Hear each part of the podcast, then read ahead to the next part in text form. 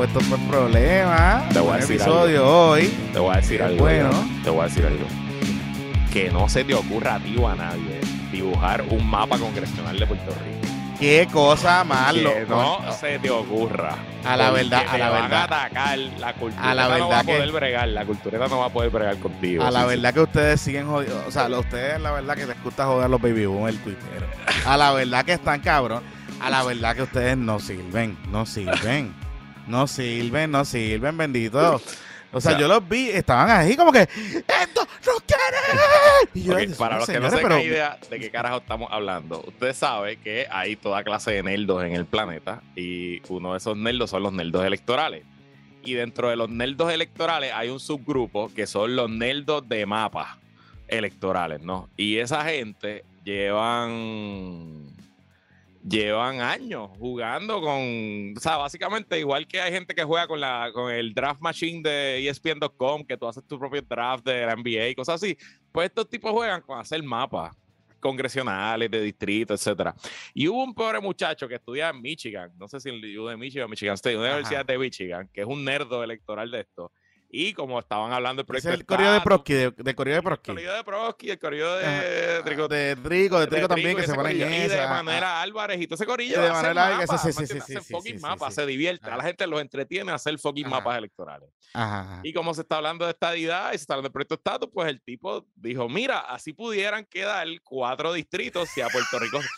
y cogió un mapita y usando las herramientas... Y hay uno que está bien cabrón, hay uno que está bien cabrón porque parece pintado con crayola. Y No, básicamente porque- eso Porque la cosa es que el muchacho lo pone en Twitter y, oye, le han llenado esos replies de imperialista para abajo. O sea, esto es Sí, un sí, chamaco, creo que tiene 19 años, ¿me entiendes? Que está donde sea que está. De seguro está comiendo mierda porque debe estar en finales. Es- Debe estar en, en- en exámenes finales y está comiendo del- de, la, de las amiguitas de Prosky. y, Ajá, o o sea, sea- en verdad que son buena gente, son buena gente, pero son unos nerdos. o sea, son bien buena gente, pero son súper nerdos. De esto, Brother, o sea, les y, gusta esta cosa. Y obviamente una vez Twitter PR tomó control, pues ya era la conspiración de que hay Que de hecho le, decimos Prosky de cariño porque lo conocemos. y Pues, es, cabrón, y es estuvo- patroncito. conmigo toda la convención la semana pasada, estuvo allí y la pasó cabrón. Eh, y, y nada, pues básicamente la nueva, la nuevo diseño imperial sobre Puerto Rico incluye, incluye a un corillo de chamacos que hacen mapas. Yo creo, esto estuvo a punto de brincar al TikTok neotaíno y de ahí Sí, brincar a- sí. al ecosistema de Bianca y hacer un TikTok y tú sabes, y se iba a formar, aquí se iba a formar el descojón bien cabrón.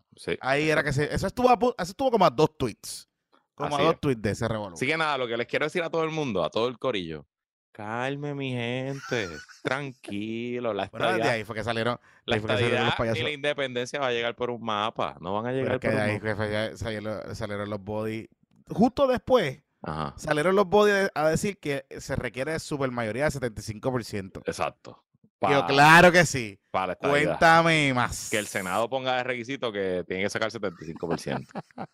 Ay, señor. Mira, y tú sabes qué? Todo esto, todo esto, yo te voy a hablar bien claro.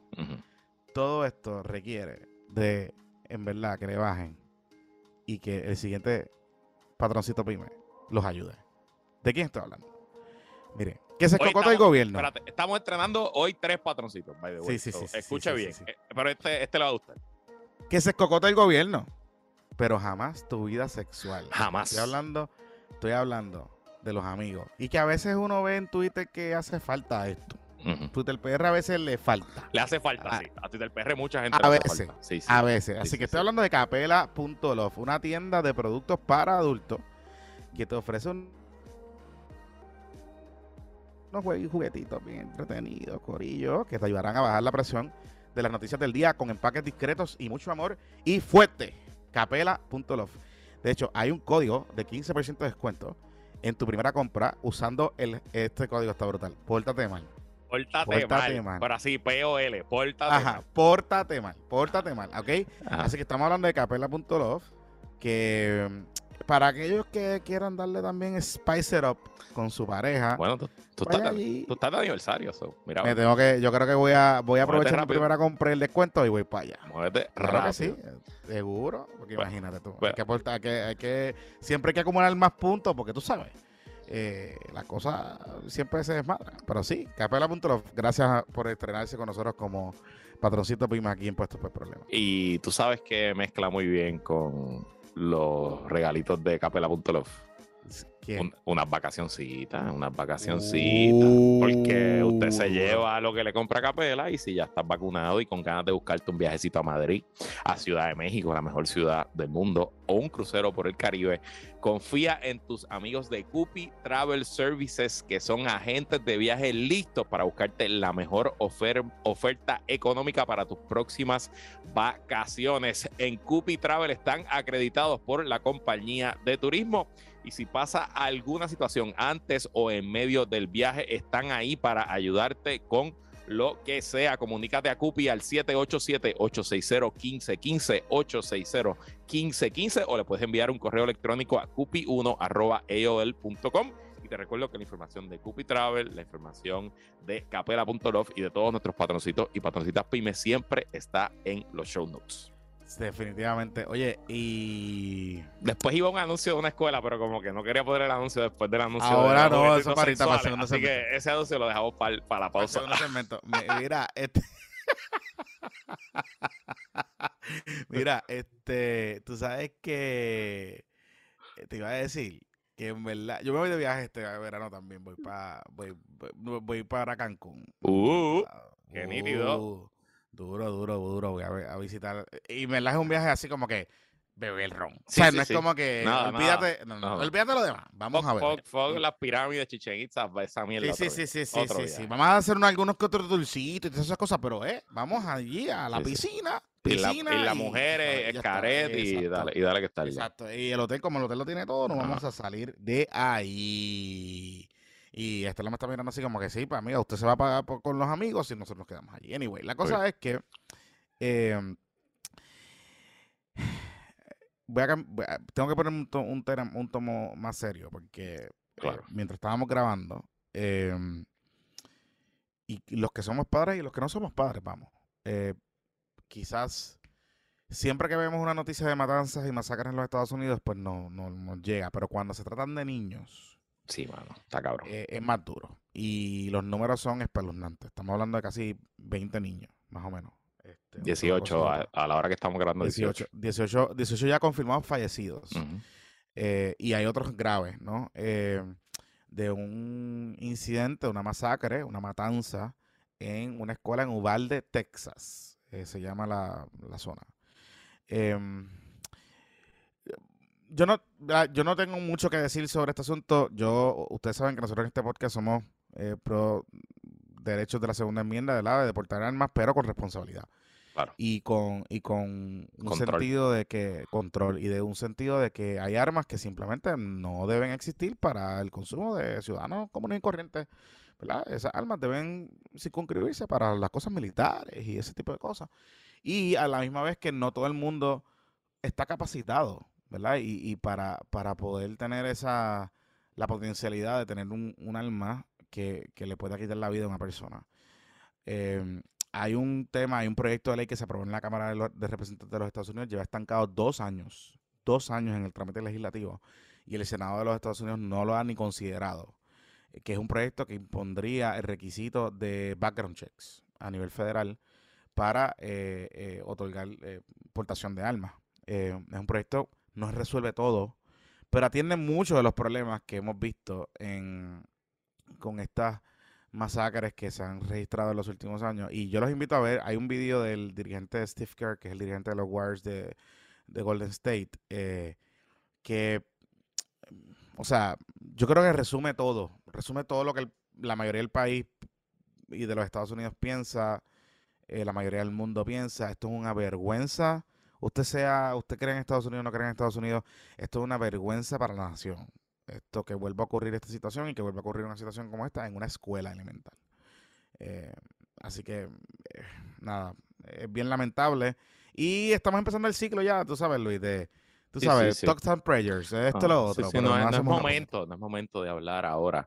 Mira, eh, ninguna sociedad es perfecta y ninguna sociedad es necesariamente mejor que la otra, pero evidentemente esto es un- una plaga particular de la sociedad americana y es el efecto que tiene cuando el lobby, cuando una industria eh, particular acapara todo el poder político y logra que el gobierno sea incapaz de tomar medidas, eh, medidas que serían en, bien, en el bien de la sociedad, pero que le costaría dinero a la industria que estuvieran regulando. Y tristemente, pues desde que pasó la masacre de Sandy Hook hace ya, yo creo que más de 10 años en Connecticut, eh, que murieron niños preescolares.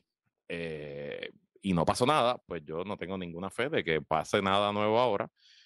Eh, la política se va a cometer todo esto, se va a comer todo esto y va a ser politics as usual y por ahí vienen los midterms y el NRA va a ser el grupo político que más dinero va a gastar en las elecciones y no va a pasar nada. Y eso es los Estados Unidos y esto es un mal particularmente americano. Yo le di ya una gráfica de más shootings alrededor del planeta en los últimos 50 años y honestamente Estados Unidos es el líder, pero no es que es el líder por 10%, es el líder, o sea, básicamente tiene el 90 y pico por ciento de los más shootings en la última década.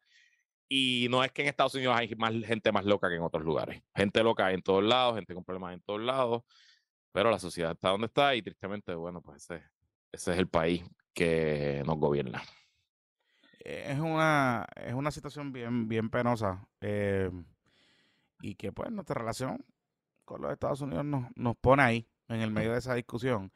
Eh, dentro de todo, Puerto Rico es una de las jurisdicciones en los Estados Unidos con, unas restricciones bastante severas. Eh, que han sobrevivido, de hecho, ataques Pero judiciales. Hay, hay movimientos aquí de, de ser los medios en aré y de, regular y de bajar el, asunto. O sea que, ojo, ojo por ahí. Hay un caso, hay un caso que se está usando de test case, que es el caso de este caso de este muchacho que le metió unos tiros a un tipo en Carolina y que el, tipo parece que le había agredido, entonces se bajó y le metió como cuatro tiros.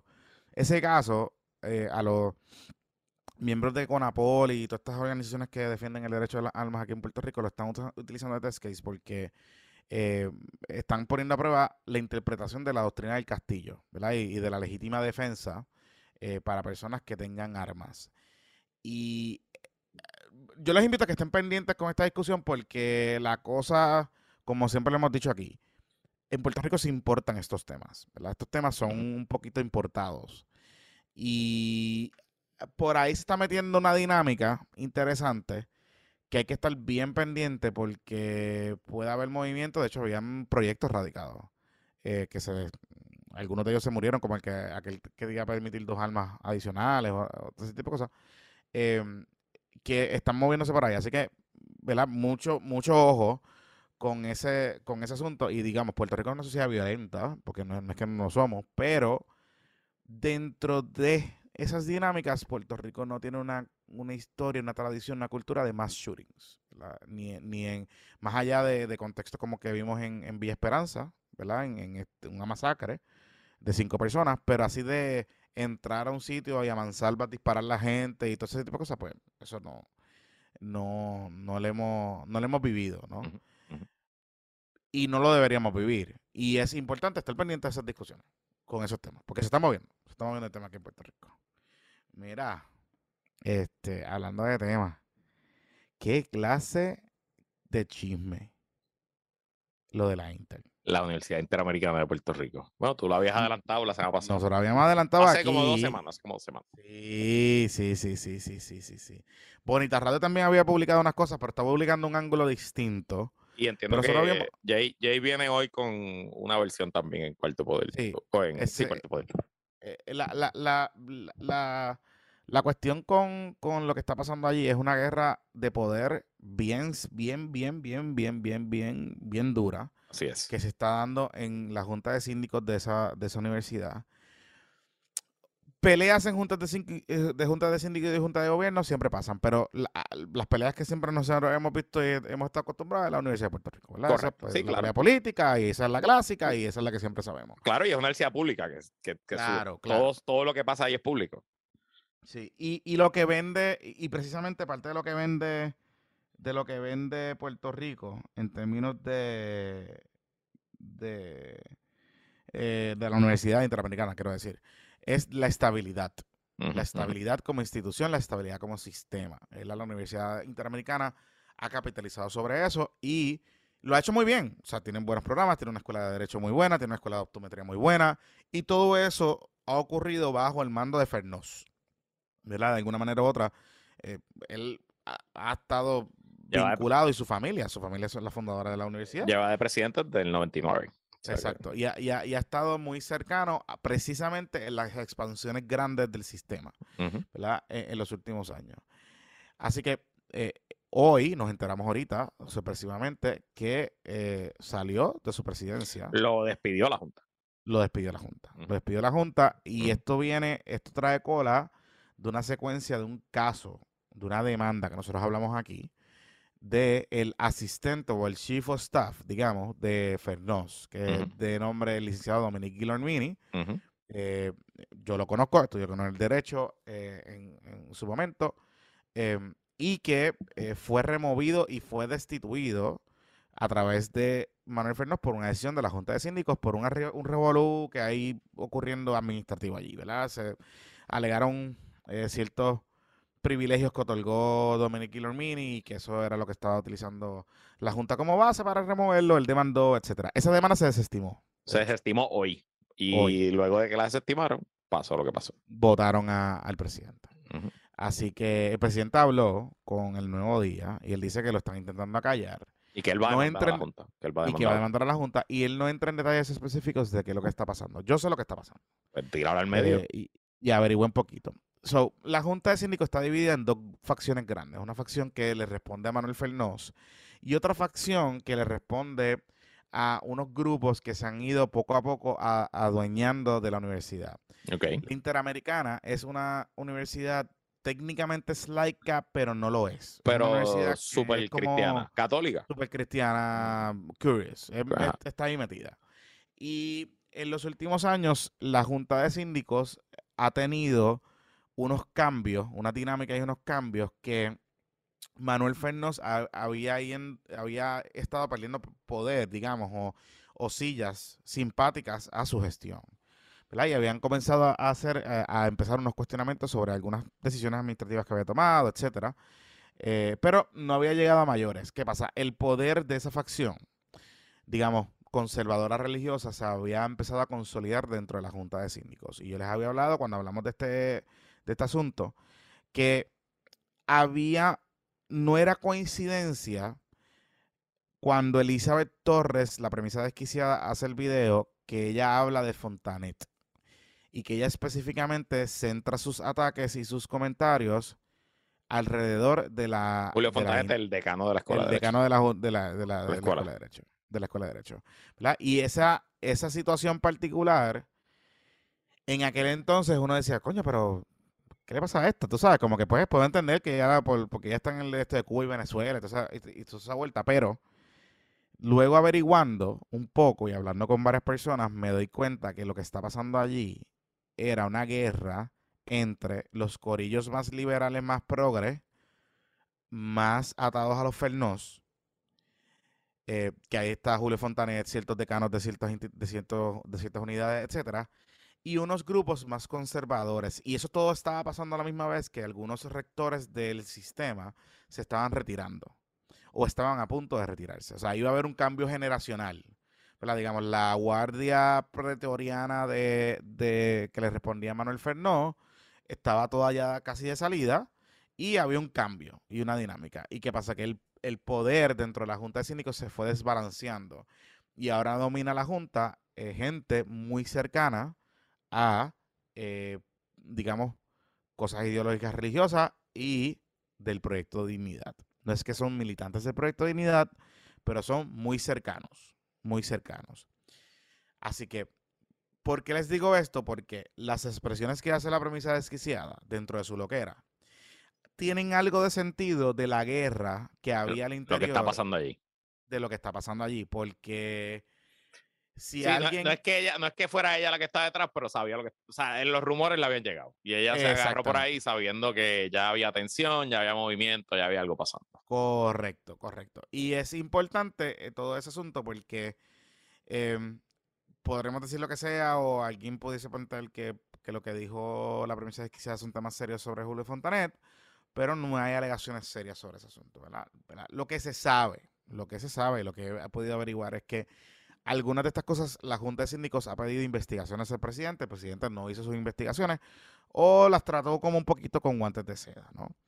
Eh, pero lo que detonó todo fue una contratación de un corillo de unos seguros o de unas inversiones que tenía que hacer la institución que eh, el presidente y su chief of staff, Dominic Guillermini, se habían dado cuenta que estaban siendo empujadas por ciertos corillos de la Junta y que le habían pedido información a, varios síndicos o a la Junta sobre, sobre este particular y ellos habían levantado la voz de alerta o tenían dudas de contratar con esas personas. ¿Qué pasa? Eso abrió la puerta a que eh, estos otros síndicos cuestionaran algunas decisiones administrativas de Dominique y del el presidente Fernández. Eso incluye lo que publica Bonita Radio de la contratación de Wanda Vázquez en la Interamericana, en el recinto metro.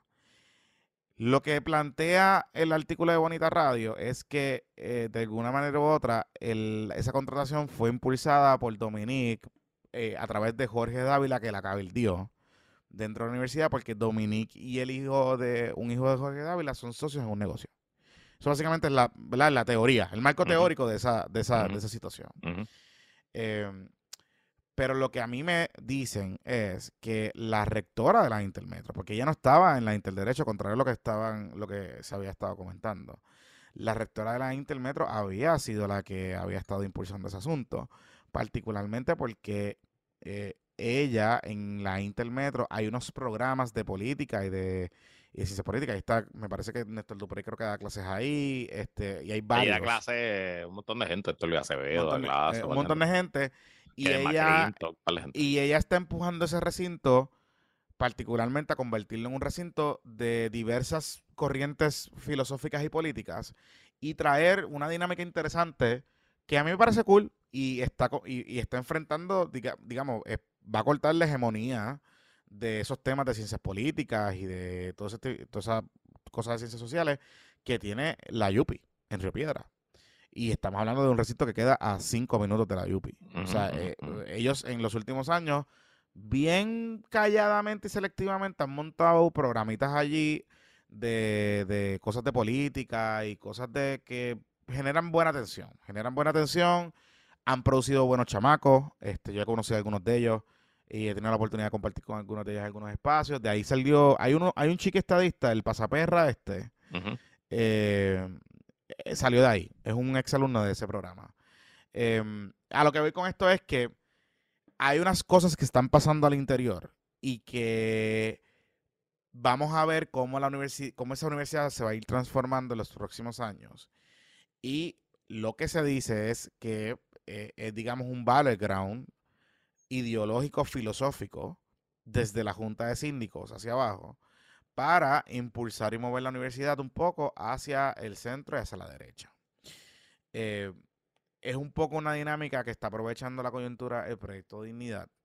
¿En serio? Y no es que, y no es que el proyecto Dignidad se está, está metido directamente, pero está aprovechando de alguna manera u otra, aprovechando el acceso que tienen a través de estas personas religiosas o conservadoras que están allí en la Junta, que responden a ciertas ideologías religiosas, para empujar esa universidad a unos temas y alejarse, de, por ejemplo, de los temas de, por ejemplo, hay unos temas que serán cuestionados, que el proyecto Inocencia, que es el proyecto este de que está ahí en la Escuela de Derecho, de defender a, ciudadanos que se piensa que eh, han sido convictos erróneamente y se dedican recursos y ellos reciben dinero y es una iniciativa brutal, brutal. O sea, es de, las de los mejores proyectos de justicia social que hay en Puerto Rico ahora mismo. Em, y, pero hay un sector ¿verdad? Eh, conservador dentro de la universidad que siente que ese tipo de iniciativas liberales progres, pues aleja un poco a la universidad de su misión, ¿verdad? Y la expone a distintas situaciones y controversias innecesarias. Así que, eh, por el, así que volviendo, volviendo al tema de la premisa desquiciada, no está del todo lejos lo que ella planteaba de estos conflictos con el uso del lenguaje inclusivo, con los temas un poco liberales progres, porque el que conoce a Julio Fontanes sabe que la Escuela de Derecho, pues él es una persona que liberal, ¿verdad? Y que estos temas le ha dado causa y foro dentro de la institución. para el debate de las ideas. Así que está interesante. Yo no sé al final del día qué es lo, cómo vaya a deparar esto, pero eh, la cosa está complicada. Y vienen ahora las cosas del cuchilleo, porque ahora es que vienen revisiones de contratos, revisiones de, de tomas de decisiones, auditoría, van a mirar todo lo que ha tomado, las decisiones que tomó Manuel Fernó. Por eso es que él plantea en la entrevista que le dicen el nuevo día que lo intentan acallar. Eh, Así que está interesante, pero básicamente la salida de Fernó sería ponerle fin a la hegemonía de los Fernó en la Universidad Interamericana. Este, yo me, creo que queda alguien, Fernó sabe bien, que, creo que es profesor por ahí, pero dentro de la estructura administrativa gerencial, pues sería el fin de, de los Fernó en esa, en esa dinámica. A mí me parece súper lamentable lo que está pasando la segunda universidad más antigua de Puerto Rico, una institución que es súper importante eh, y que ha aportado muchísimo al país y que se estén ventilando estas cosas en público, pues no le hace bien a nadie están tratando de destruir reputaciones aquí y también eso pues me, parece, me parece terrible. La, la, lucha no, no, le hace, no le hace bien a nadie. Veremos por dónde termina esto eh, y ojalá no se afecte la universidad como tal, sobre todo en este periodo, que es el periodo de reclutamiento, de, de matrícula de llenar los cursos y como tú dijiste ahorita, lo que la Intel más vendía era la estabilidad, es que aquí no te van a cerrar por una huelga, no te van a pasar estas cosas y que de momento estos chismes estén llegando a lo que estén llegando, pues muy lamentable. Eh, yo le voy a preguntar al licenciado Carlos Zagaldía, que es el abogado del licenciado Domingo Guillermini, a ver si puede hablar con nosotros de este tema. Así que lo, lo, hablamos después y te tengo que decir, Jonathan, que acabamos de perder contra Carolina. Maldita ciala. Me acaban de, me están escribiendo aquí, me están cuchillando. Puedo creerlo, parece que hubo, hubo, hubo cabronería a través del dirigente, me cago en la mano. Colapsamos el cuarto cuadro por completo. Los últimos tres minutos metimos dos puntos. Mm. Y Will Neo Calen hizo un papelón en, en Bayamón. Este, así que pues, anyway. O sea, no podemos pasar de 500, nunca, siempre llegamos a 500 y perdemos el próximo juego. Digo, o sea, tú vas a hacer algo, la división B está buenísima. Yo sé, papi, yo sé, pero, Carolina. Está duro, está, sí, está, me encanta. Esto solo que hay que ganar, puñeta. Sí, sí, sí, sí, sí. sí. Los volvemos a ver el lunes que viene, ¿verdad? En el, en el Clemente. Sí. el Clemente. Volvemos al Clemente. Puñeta, sí. Volvemos por fin. Ya los extraño. Ya, ya cuando lo vea a la bancada de nuevo, no me voy a acordar de los nombres. Ah, nos damos besito y abrazo. Y esa cosa. ¿Qué son ustedes? Hace tiempo que no los veo. Mira, este. Eh, ya para, antes de, de, ir a la pausa y entrar con que tenemos un invitado interesante hoy, que vino para el puesto para el cocoteo. Mira, ¿Qué espectáculo tan penoso hicieron los medios de comunicación con esta cobertura de Rafi Pina y de la sentencia de Rafi Pina? Pues, hermano, yo eh. creo que los, los, los ratings hablan por sí solos. Es que, oye, yo, yo, apologista. Dame tutoría, dame tutoría. O sea, apologista de decir, ah, los medios de comunicación corporativos, irme en ese viaje, en esa vuelta, whatever, no. O sea, yo no, yo no voy a entrar en esa dinámica porque nosotros somos un medio aquí, somos un medio que cobramos por pauta, somos un medio que generamos ingresos, somos un medio más pequeño, pero somos un medio y somos un medio corporativo, ¿verdad? Este, para bien o para mal. Y aquel medio que sea sin fines de lucro, que recibe ingresos, le hago un cuento corporativo también. Lo que pasa es que tiene su otra finalidad, ¿no? ¿Verdad? a lo mejor no responde a, unos inversionistas o lo que sea. Eh, pero a la misma vez, Puerto Rico está en un, en un, en un, en un cisma. A mí me da la impresión que nosotros estamos comenzando a navegar un, nuevo paradigma, que lo venimos, lo hemos aquí teorizado y hablando, ¿no? Esta, esta cuestión post-status, ¿no? Que ahora con el proyecto de este consenso, si se aprobase y se caminara en esa dirección, vamos a estar definitivamente, ¿verdad? O apostando, ¿no? en teoría, a resolver el problema de estatus y que vamos a comenzar esos realineamientos, ¿no? Ideológicos más allá de la definición de un estatus como están ahora mismo los partidos. Y tú dedicarle recursos y horas de la manera que los medios de comunicación le dedicaron a esta cobertura, me causa un poco de, de, de repulsa, porque al final del día Pues los ratings son una cosa, Luis, pero tú sabes, estamos hablando de un caso de titeraje, estamos hablando de un tipo, estamos hablando de un tipo que violó su probatoria. O sea, esto es un tipo convicto, convicto, porque él es un convicto. Violó su probatoria y aquí se presentó evidencia en ese, en ese juicio que apuntaba a que el tipo tenía, habían llamadas, habían grabaciones que donde el tipo decía, yo tengo alma y le voy a meter un par de tiros y no sé qué carajo. O sea, titeraje. Correcto. Tú lees la cobertura de ese juicio y tú piensas que estaban, que era todo el gobierno federal siguiendo y, y mancillando la reputación de este pobre hombre, padre de familia. Oye, yo no le deseo a nadie que vaya preso por nada y el gobierno, los gobiernos abusan y abusan del poder. Pero los medios de comunicación no estamos para santificar y pontificar a nadie. ¿eh? O sea, si esto llega a ser Juan de los Palotes, oye, no nos vayamos tan lejos. 24 horas antes, los medios de comunicación estaban reportando de una masacre en, en, Villa Esperanza, en Cupey, donde todos los medios de comunicación estaban diciendo que todos los que murieron allí tenían antecedentes penales. No pasaron ni horas que la madre del hijo de uno de ellos tuvo que recurrir a sus redes sociales personales a decir y explicar que, la, una de las personas que mataron allí, mm, él estaba allí, pero él no tiene antecedentes penales, que él compartió con las personas que estaban allí, que simplemente los disparos, pam, pam, pam, pues lo mataron. ¿Por qué no sabemos esa versión? Porque los medios de comunicación no dedicaron los recursos suficientes para conocer las historias de esas personas y se dejaron llevar por un informe de prensa de la policía de Puerto Rico que identificó a todo el mundo, lo enviaron por ahí para abajo a las redacciones y así lo mismo lo publicaron. Pero ¿qué pasa? Como ese es el del caserío, así es. y los que los mataron son de los del punto, y como la, la filosofía de muchas redacciones de este país es, ah, eso fue en el caserío, se los merecían. Correcto. Porque como los pobres se lo merecen, como lo mismo pasa con la gentrificación, no es lo mismo hablarte de gentrificación en Carolina, que está pasando hace tiempo, a que te hablen, no, en Ciudadela, porque imagínate, porque, porque somos así de clasistas. Pero allá vamos a dedicarle recursos a cubrir wall to wall, wall to wall, desde las 6 de la mañana hasta las 4 de la tarde, wall to wall, wall to wall, minuto a minuto. Pina subía Pina se grababa un live en Instagram tirándose un peo y diciendo, aquí me tiré un peo de lo asustado que estoy. Y voy, allá cogía a Andy, allá cogía a Metro, allá cogía al otro y hacían una historia. Y, el titular era, eh, un abnegado Pina se tira un peo en un live y lo comparte con su gente a horas de ser arrestado. Entonces,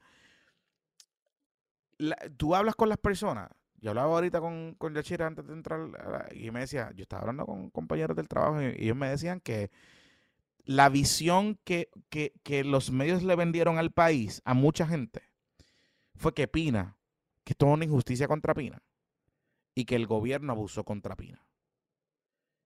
Aquí nadie se acuerda que a Pina le encontraron una alma en su casa, que una de esas almas estaba modificada, que una de esas almas se utiliza en la calle para literalmente borrarle la cabeza, así mismo se llama, borrarle la cara a alguien por meterle cuatro tiros y joderlo todo. Nadie se acuerda de eso porque lo que se acuerda es del cumpleaños de vida, el cumplea eh, eh, las historias de, de, que Pina habló con Daddy Yankee, de Miredi, de la otra, de la otra, de la otra. Y es de estos días que yo tengo que decirte, Luis, que me da una vergüenza ser periodista en este país. O sea, una cosa tan ridícula y tan absurda. Y yo sé que la mayoría de las decisiones que se estaban tomando, más allá de los ratings de los clics, porque eso, eso es una cosa. Pero más allá de eso, porque, porque aquí pelea de clics y pelea de rating, todo el mundo está cubriendo la misma mierda. O sea, aquí no había una historia diferente, aquí ya no había ángulos diferentes. O sea, aquí tú estabas ralentizando a la misma audiencia. También, tampoco era que estabas generando tantísimo. Pero aquí esto es lo que está pasando. Esto es bien sencillo. Este tipo es una figura pública que regala boletos y regala acceso por años a artistas y cobertura y mierda. Y los medios de comunicación se sentían lo suficientemente motivados para entender que el país quería saber, bendito las últimas horas de Rafi Pina en la libre comunidad, que vaya lo que le echaron fueron cuatro años. Tres años, no, tres años y cinco tres años y pico. Y cinco meses. ¿Me entiendes? Bien salió. Entonces, por eso, entonces, eh, entonces la gente al final del día, aquí todos los días arrestan a alguien, todos los días sentencian a alguien y nadie, nadie se entera. Nadie se entera. Hay gente, hay pobres diablos que están años detrás de, la, detrás de las rejas, años, por crímenes menos violentos que los que se le acusaron a, Pina.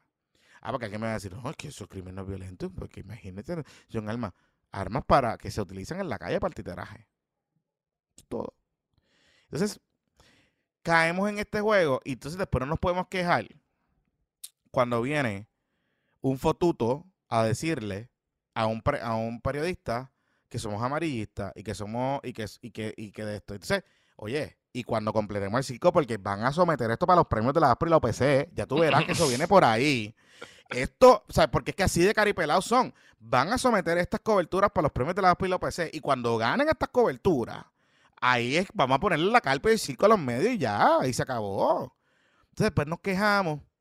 Cuando vamos, nos reunimos, los clubes de prensa y qué sé yo, nos quejamos porque no estamos trascendiendo porque no llegamos a la gente, porque viene eh, periodistas independientes como Bianca Garaló y, y, te, y te exploten la cara y te, y te comen las nolas con historias que tú podías hacer, porque dedicaste los recursos a cubrir a Pina, caballo. En vez de dedicar los recursos para tú hacer periodismo investigativo, para tú hacer reportajes buenos, para tú comprarle equipos suficientes a, a, tus, a tus periodistas, para tú contratar gente, pues dedicas el overtime y el presupuesto de tu departamento de noticias para cubrir a Rafi Pina cobertura que podías hacer desde la redacción, porque todo Rafi Pina lo está poniendo en Instagram. No tenés que mandar a nadie, porque todo Rafi Pina lo está poniendo en Instagram. Todo, todo estaba en Instagram. Pero entonces, pues nos quejamos. Y después nos, después nos preguntamos, ay, ¿por qué? Pero ¿cómo, cómo es esto? de que ¿Cómo esto pasó? ¿Cómo le pasamos, cómo nos pasan por la, por la, por la carota a Caridad Pierluisi? Y nadie pregunta y hace las preguntas que tiene que hacer, salvo Noticel y algunos medios en particular. Esa es la, esa es la cosa, tú sabes. Entonces, pues, está cabrón.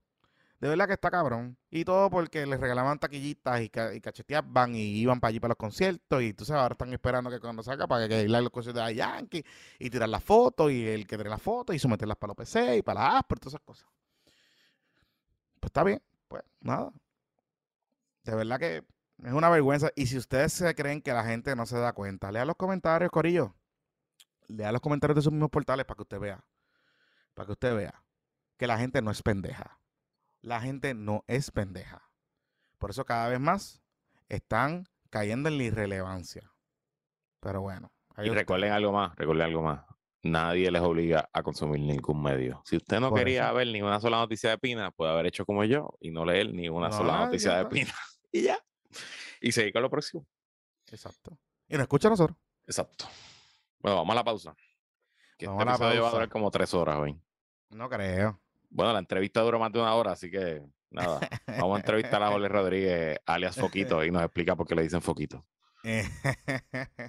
Mira, este, hablando de, hablando de, de inversiones. ¿Estás buscando una escuela diferente para tus hijos? Donde tus hijos no tengan, no tan solo desarrollen la capacidad y su capacidad intelectual, sino que también desarrollen su inteligencia emocional y seguridad y destrezas creativas. Entonces, Escuela Aurora es para ti. Escuela Aurora. Sí, esto, chequete esto. Esto es una escuela, Luis, donde se prioriza el movimiento, el contacto con la naturaleza, el respeto al niño, la disciplina amorosa, las artes y el conocimiento. Suena bien. Y es una escuela que está estrenando y está ubicada ahora mismo en la, urbanización San Gerardo en Cupey. Está céntrica, está bueno. Y es una escuela pública cerrada y ahora recuperada. O sea, esta escuela, Aurora, está abriendo una facilidad que el gobierno cerró, abandonó y la recuperaron. Así que si usted quiere buscar más información para su hijo o su hija, escuelaaurora.org. Las pueden también buscar en Instagram y Facebook en Escuela Aurora o las pueden escribir a info arroba escuelaaurora.org.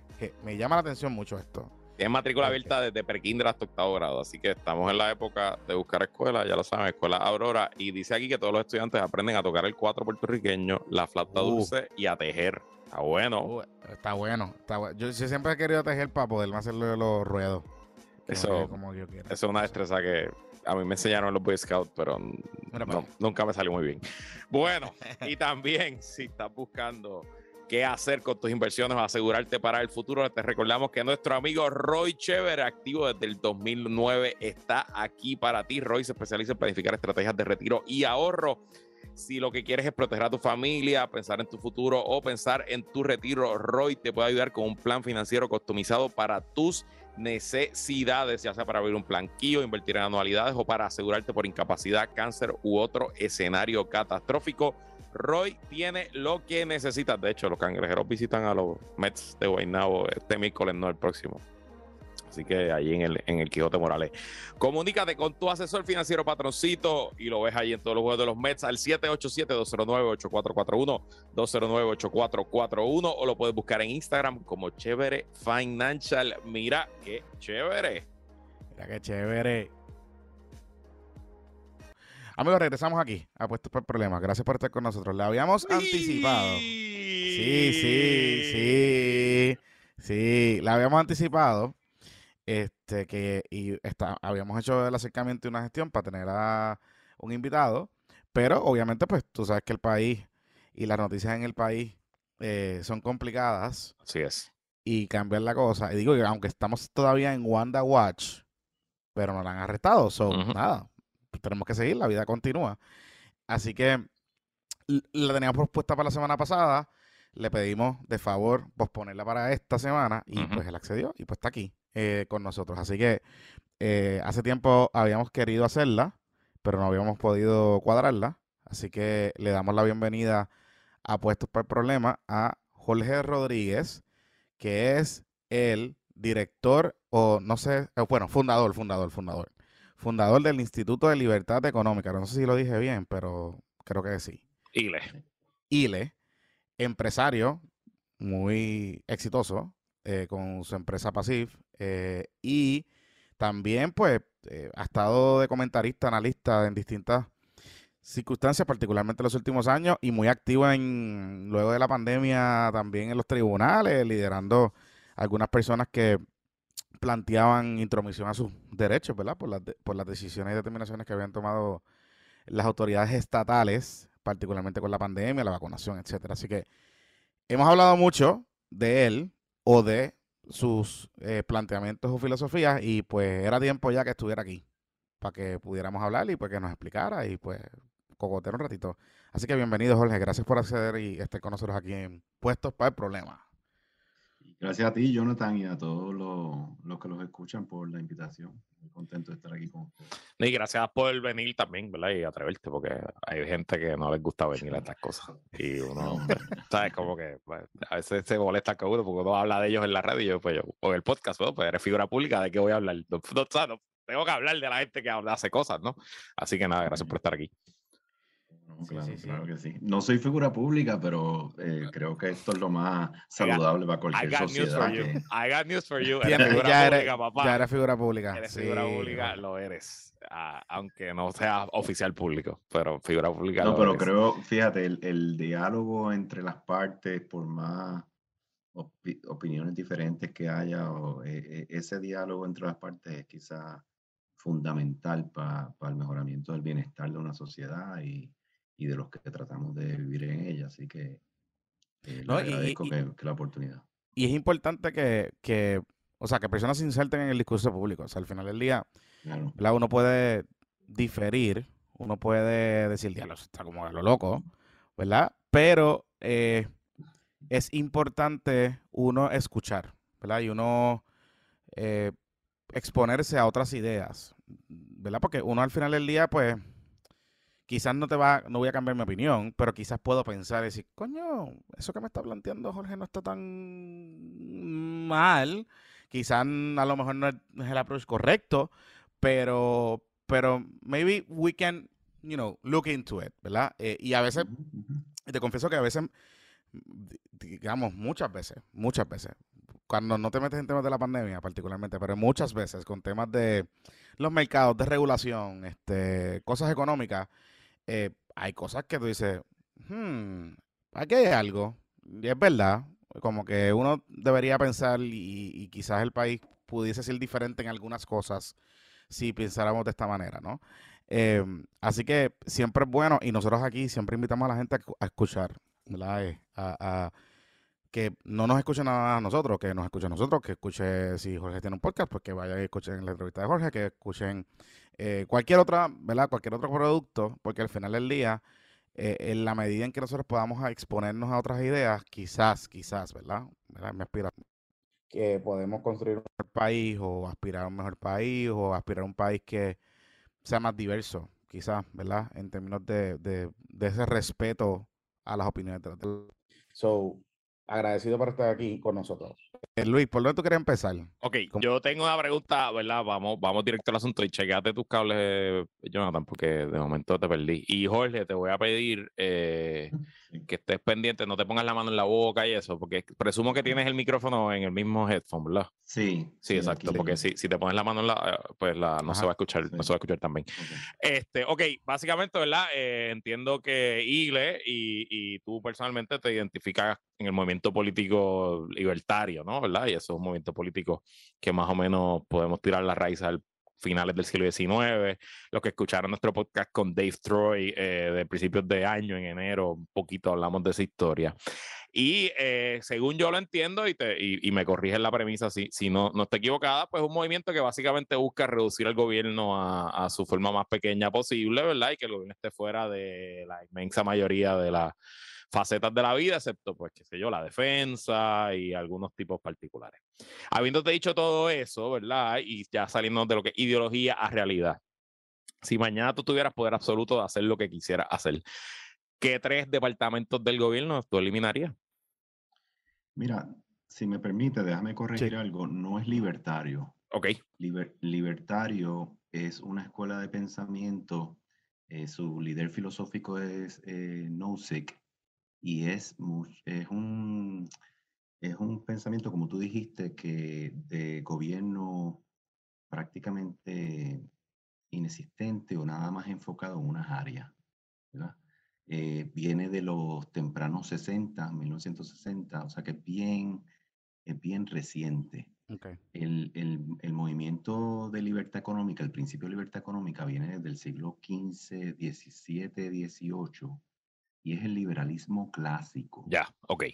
Es bien diferente. Estamos hablando, son, sí, sí, estamos hablando de Smith, Ricky Ricardo, todo ese, ese... El, el, liberalismo clásico es el que saca las monarquías, uh -huh. eh, el gobierno que controla, o sea que Europa tenía clases económicas y clases sociales, la élite, el control religioso que había en Europa, y el liberalismo clásico es el que remueve todo eso, ¿verdad?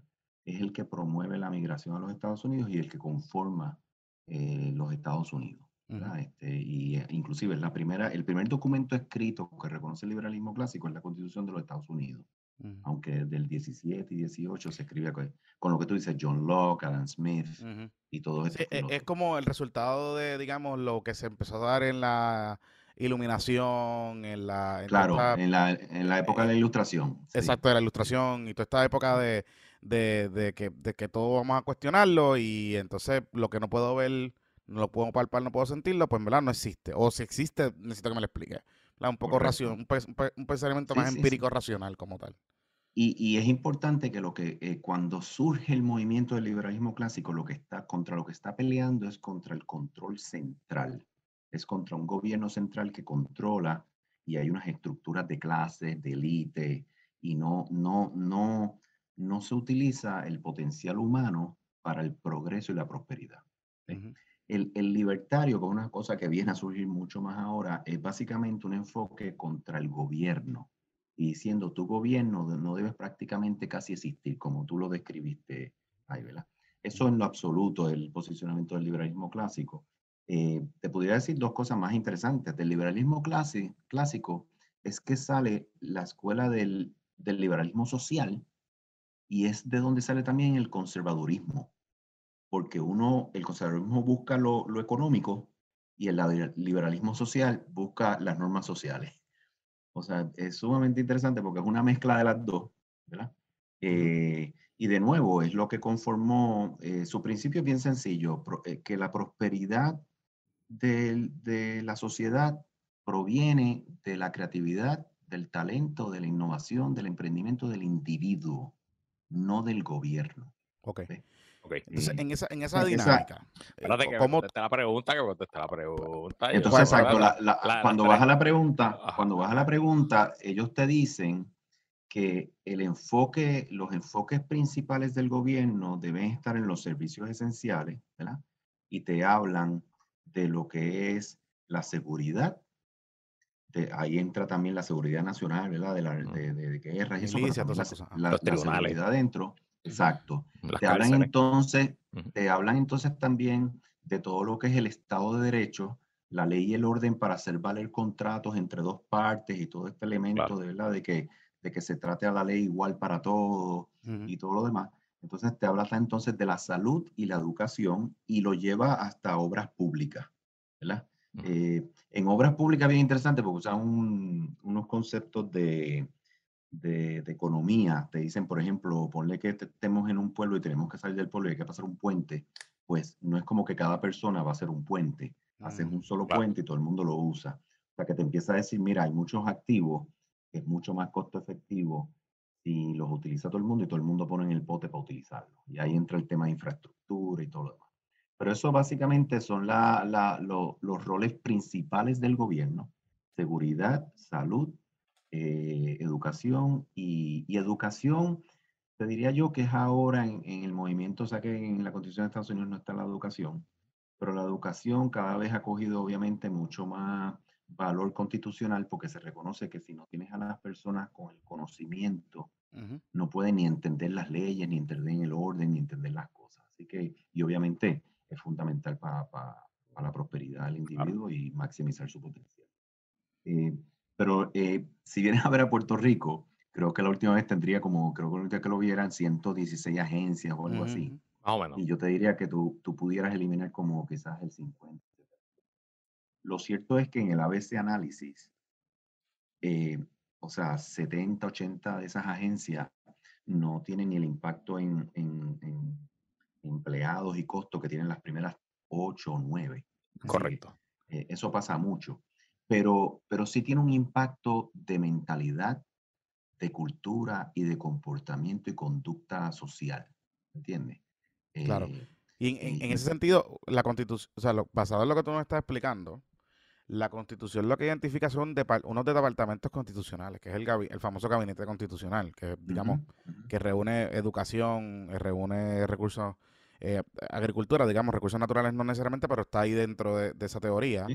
Eh, son como siete, ocho, no, recuerdo cuánto es la, cantidad, pero básicamente lo que tú nos planteas, y tú me corregirás, es que es la filosofía que como tú la ves, eh, y como la propone el liberalismo, es que eh, el gobierno debería cumplir con estos propósitos que, digamos, la constitución, en el caso de Puerto Rico, pues se diseñó de esa manera, que era la tendencia, ¿no? Este, que cumplía con esas responsabilidades de protección, seguridad, salud, este, educación, etcétera, etcétera, etcétera. O sea, es volver a, digamos, a, a la base pura de, de la constitución de Puerto Rico, básicamente. Mira, sí, Sí, pero déjame decirte por qué los principios de esto. Mira, lo que tú, lo que, Jonathan, ustedes se levantan y trabajan y sudan y tienen familias y, están esforzándose y a través de ese esfuerzo ustedes están recibiendo una recompensa.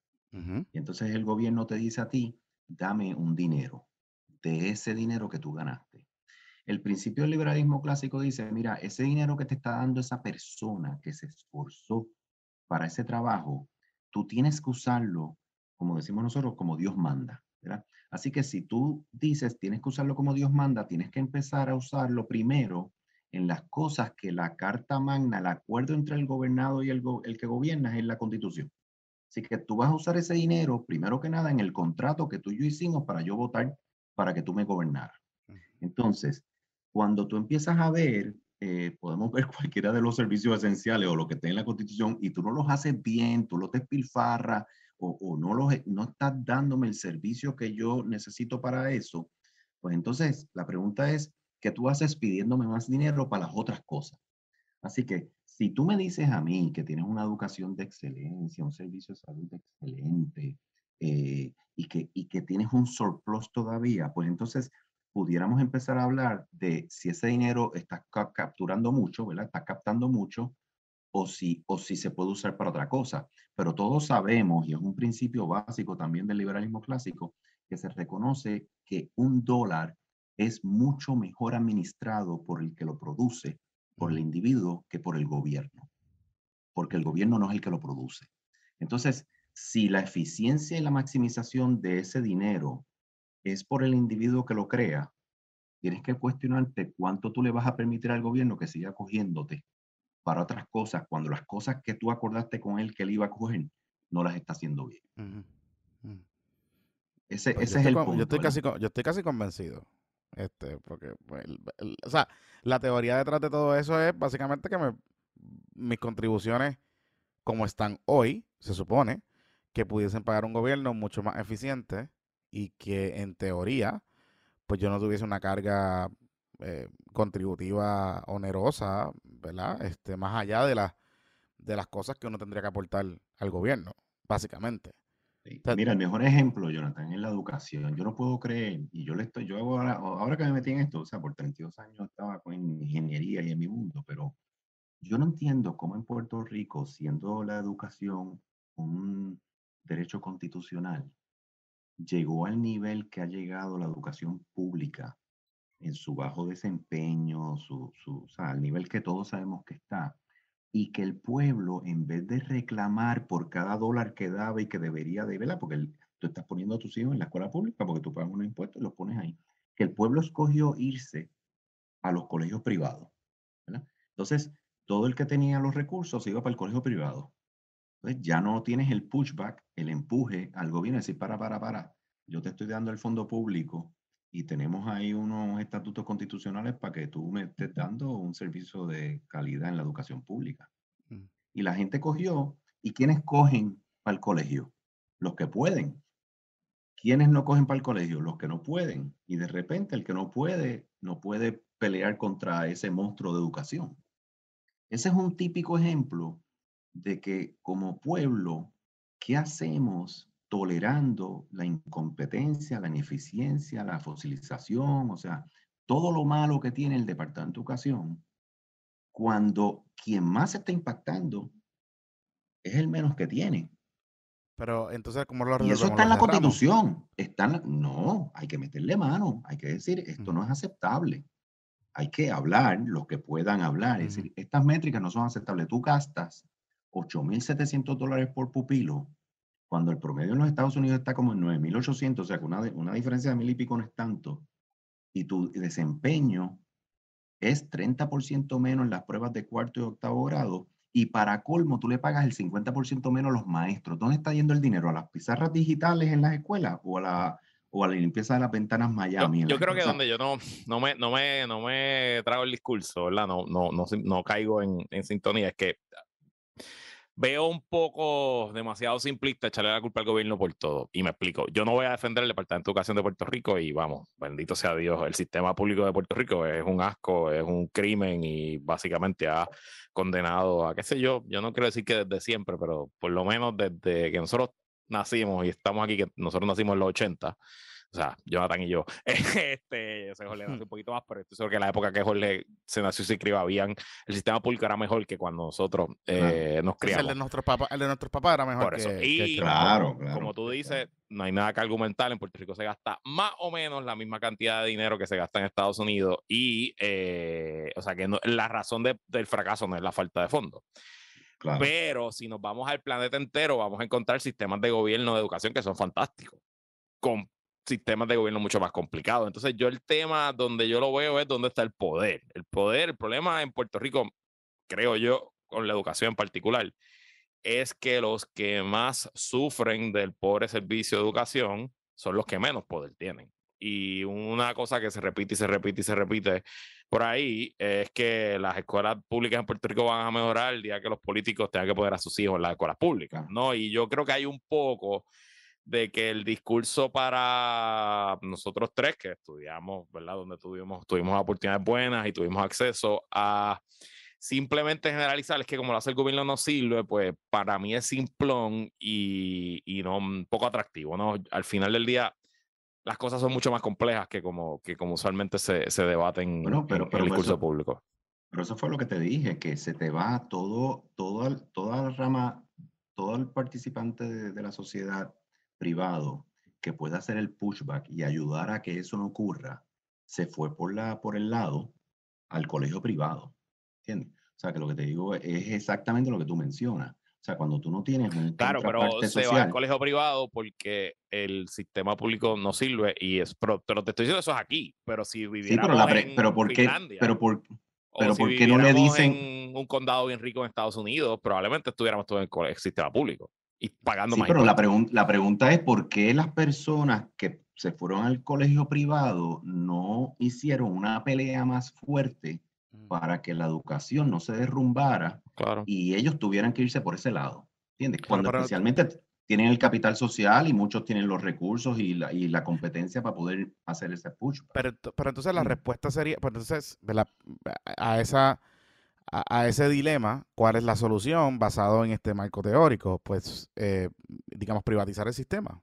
Eh, no, no, para mí la solución, para mí la solución es que tú tienes que envolver a todo el sector privado y el sector civil del, de Puerto Rico y dejarle saber al gobierno, estamos depositando en ti una responsabilidad, unos fondos públicos, está definido en la constitución y necesitamos que tú nos respondas ante esos servicios. ¿Entiendes? Pero pierdes a un grupo grande, influyente, cuando todos ellos se pueden ir por el colegio privado y a Dios que reparta suerte. Pero, pero para mí la calidad del gobierno, obviamente, y su impacto político y su claro. política, como lo hemos visto, va a estar a la manera que el pueblo se activa hacia ellos. De una manera constructiva. Yo no estoy diciendo que esto es culpa. Es como, mira, esto no está bien, o sea, esto me preocupa, no estás educando a la gente, no estás haciendo el, no estás maximizando la utilización de tus recursos. Este, tienes que enfocarte en eso y que vean que hay un impacto político. Lo que te digo es que poca gente usa la educación como una manera de causar un impacto político porque tienen una vía alterna, claro. que es los colegios privados. Mm. Eso te lo eh, usando como un ejemplo, ¿verdad? De, cosas, de cosas que pasan y no deben estar pasando dentro de, de los marcos constitucionales y el pensamiento en el que nosotros perseguimos. Claro. Y, en ese sentido, digamos, ¿cómo sería un siguiendo el ejemplo del Departamento de Educación, ¿cómo sería un Departamento de Educación eh, bajo un gobierno de Jorge Rodríguez eh, con libertad? con, la filosofía como la de, liberalista clásico. los colegios privados serían para las personas que no puedes tener en escuela pública porque son indisciplinados o, mm. los que quieren darle una doctrina religiosa, ¿verdad? Una cosa así. Mm. Pero la, la eh, de creme de la creme estaría en nuestras escuelas públicas, serían las mejores escuelas públicas es mucho mejor que, las privadas. Pero eso suena, eso suena, eso suena como un sistema un poquito socializado, donde los recursos del gobierno, donde los recursos del gobierno están, están, digo, o sea, no, no es una mala idea, no, no, ¿verdad? no lo estoy categorizando como una idea negativa, pero donde los servicios básicamente serían dirigidos a fortalecer, ¿verdad? Este, y distribuir eh, adecuadamente esa riqueza que nosotros generamos al gobierno y que pagamos con contribuciones que se están dirigiendo para las prioridades como tal. Esa es la inversión más inteligente que tú puedes hacer mientras menos te va a costar cada uno de esos individuos después en muchos otros problemas sociales, ¿verdad? Y más van a crear valor cada uno y se va a valer por sí mismo y menos van a depender del gobierno. Eso en realidad es básicamente darle a todo el mundo la misma oportunidad, que todo el mundo empiece del mismo start line, que es el fundamento básico del liberalismo clásico everyone, es, eh, todo el mundo va a tener las mismas oportunidades, no todo el mundo va a llegar al mismo sitio, eso lo sabemos, pero se le va a dar a todo el mundo las mismas oportunidades. ¿Cómo lo hacen? Mira, hay think tanks de, de, de, libre mercado y de libertad económica que se especializan en educación en los Estados Unidos. Eso es lo que se especializa, creando los datos, reportando los datos, el mapa de todas las escuelas y qué performance tienen, cuánta gente se está graduando, cuánta gente no se gradúa, pero hay, hay, filosofías, hay filosofías que se han intentado en Puerto Rico, por ejemplo, con el caso de los vouchers y el caso de, esta privatización, entre comillas, no del sistema, de darle, eh, en vez de que el padre tenga, en los charters, en vez de que el padre tenga que... De hecho, en Puerto Rico existen ya hace como cinco años desde Rosselló, eso no han, no han, pegado, o sea, no, creo que hay como dos escuelas charters en Puerto Rico ahora mismo. Sí, sí, y, y, de los vouchers bien pocos se han repartido. Y una del Boys and Girls Club. Sí, a lo, a, lo, que voy con esto es que, eh, ¿qué pasa entonces, verdad? En el momento que algunas de estas filosofías que ya se han ensayado, eh, pues al final del día son, ¿verdad? Una teoría neoliberal para algunos de que es una privatización tácita del sistema, porque si tú sacas a los estudiantes de la corriente pública y le dices al papá, te voy a pagar mil pesos mensuales y te voy a dar un voucher para que tú escojas la escuela donde va a estudiar, tu hijo, el colegio donde va a estudiar tu hijo, la corriente donde va a estudiar tu hijo, eh, para que desarrolle tu potencial, pues además de aceptar que es un fracaso, a la misma vez, pues no estamos, no es el dinero público para financiar un sistema privado de enseñanza como tal. Mira, los charters es bien interesante porque primero en Estados Unidos tú sabes que el modelo de escuela pública tiene que ver mucho con los counties y con los impuestos de propiedad que paga cada área, ¿verdad? Y no es como en Puerto Rico que es como centralizado y no tiene que ver con los impuestos que tú le pagas al CRIM, la escuela pública que tiene donde está, ¿verdad? Eh, sin embargo, tú pudieras tener charters que también pueden brindar el servicio, uno de los issues que yo tengo personalmente con el charter es cuando ellos escogen a quién recibir, ¿verdad? Eh, porque obviamente si tú empiezas a coger a los mejores notas, claro, pues tu charter va a ser pues claro. vas a sacar tremenda otra. Tu escuela va a ser la mejor, pues tienes los mejores estudiantes. Pero, pero si tú puedes, si tú puedes asegurarte de que tú vas a ser este, un escogido igual que lo pudieran hacer en las escuelas públicas, ¿verdad? Eh, pues nada, nada como tener una buena competencia. Pero para mí, como yo veo ahora mismo los charters, es como que, como todo lo demás, curita. Como no estoy haciendo buen trabajo aquí, porque ya sea la unión o ya sea la gerencia o ya sea la política, se, se apoderó de, de, este monto de dinero y de esta institución de gobierno, pues déjame crear una vía alterna para poder hacer el trabajo que tengo que hacer. a mí me encanta meterle de frente al issue, a la raíz del problema, resolverlo de raíz y no, y no buscar opciones alterna. Con eso dicho, si tú tienes excelentes escuelas públicas de calidad y también una opción de que el padre quiere probar esta otra cosa, que lo pruebe. Pero yo, si yo estoy dirigiendo educación, yo voy a crear un nivel tan alto de productividad y de eficiencia y de excelencia que yo voy a darle la bienvenida a la competencia porque es la manera que yo sé que voy a mejorar y a lucir mejor. Eh, pero todo esto parte de la premisa de que yo voy a hacer un trabajo de excelencia en la escuela pública. Yo creo que lo que estamos hablando aquí es de opciones porque la escuela pública es pésima. ¿Entiendes? Eh, si la escuela pública sería excelente, yo creo que le brindas estas otras opciones y la gente te dice, olvídate de eso, yo estoy aquí súper contento y maravilla. Mm. Bueno, Jole, entonces, otro de los lugares, ¿verdad? De los de las áreas donde el gobierno gasta más dinero. Eh, habemos hablado de la educación, específicamente el gobierno de Puerto Rico, y cuando miran los informes fiscales de Hacienda 2019 y 2020 es en todo lo que son incentivos, ¿no? Y pues aquí se le da incentivo básicamente a cualquier, a casi, no, no quiero decir todas, porque no son todas, pero un buen número de las empresas son subsidiadas y la famosa ley 2022 a la ley 60 pues se lleva muchos titulares, pero hay incentivos que cuestan mucho más que esas leyes y no se habla mucho. Una de esos incentivos son a la industria farmacéutica, industria que tú conoces muy bien, conoces mejor que nosotros, ¿verdad? Has hecho tu carrera ahí. Te pregunto, en la visión libertaria clásica, ¿existe la manufactura multinacional como la conocemos hoy sin incentivos del gobierno? ¿Es posible tener una industria de ese tamaño y de esa complejidad sin que se nos le cueste a los consumidores? Mira, vamos a separar, vamos a unpack eso.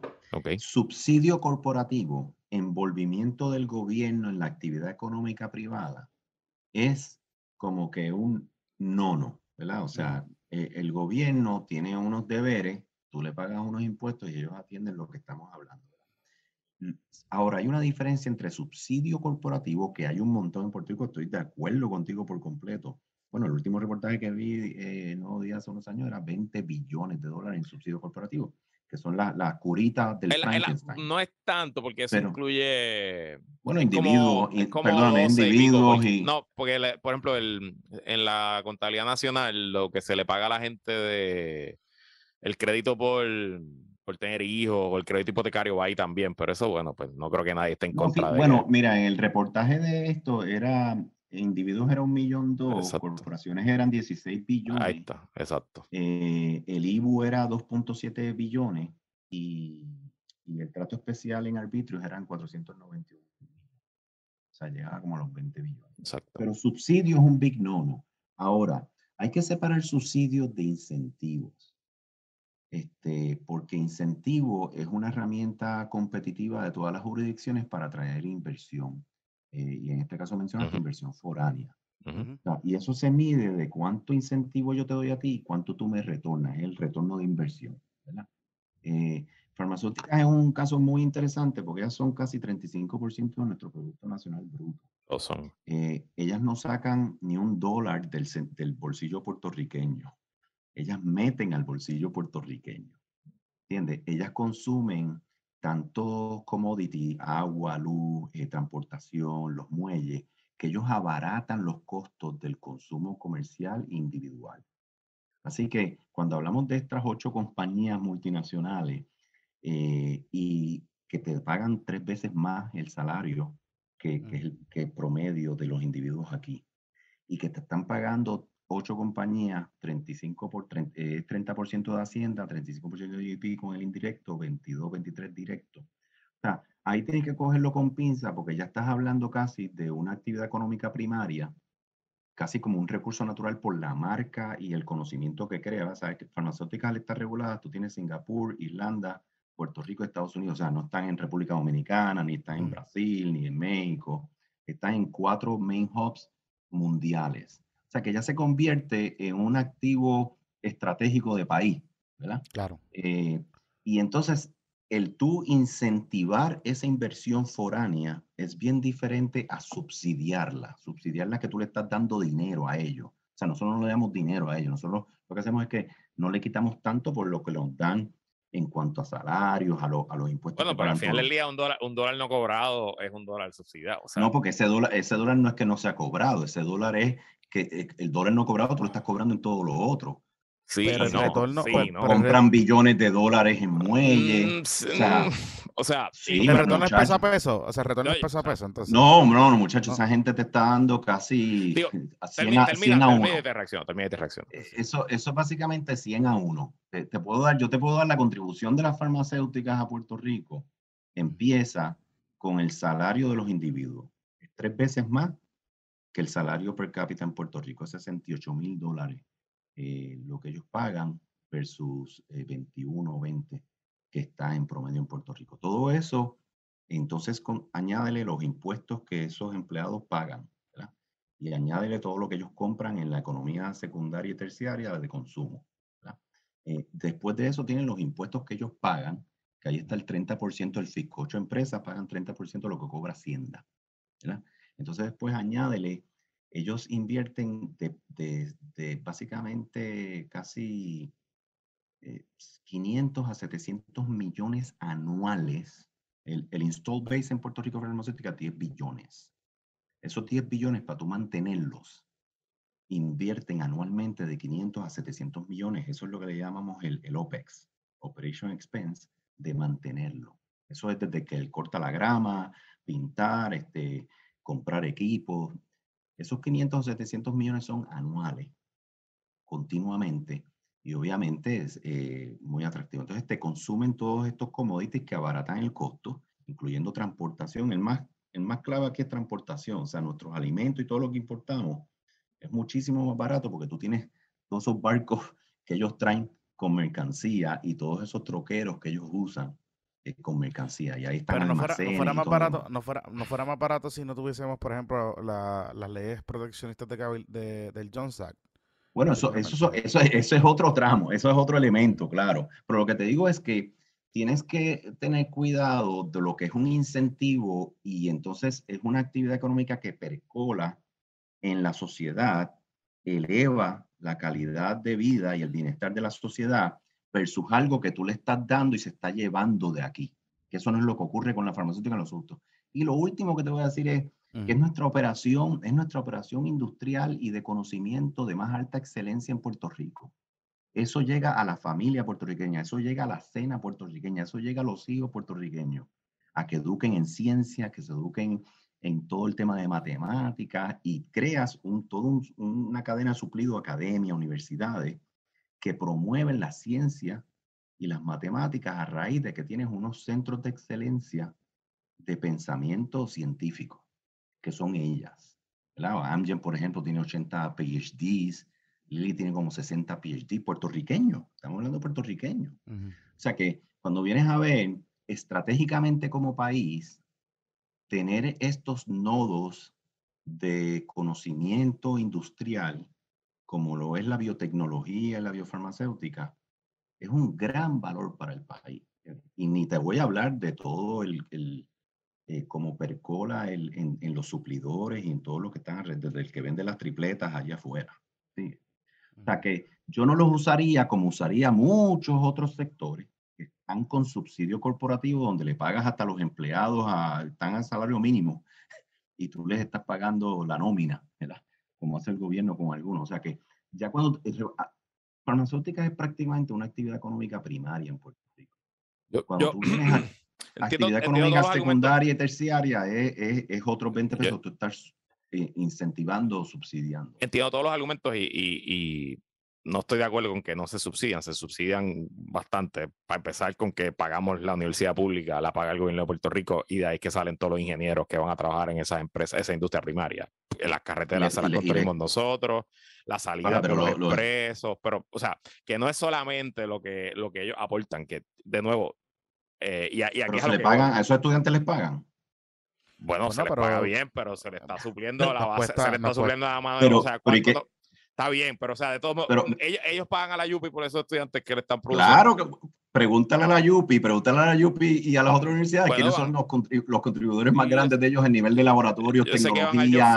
Sé que y te montan no, no, cositas, no, no, no, pero no. No, no, no, Mayagüez, Mayagüez lo tiene prácticamente adoptado toda la rama de ciencia de Mayagüez Ingeniería la tiene adoptada la PIA. Yo sé, yo sé que tiene algunas cosas, pero decir lo que lo tienen adoptado, creo que los, bueno, el, la clase de llama, los, llama a Mayagüez los colegiales, los colegiales de, de, del podcast creo que van a decir otras cosas. Yo no soy colegial, eh, como lo sabe la gente que va a escuchar, pero a lo que voy, a lo que voy.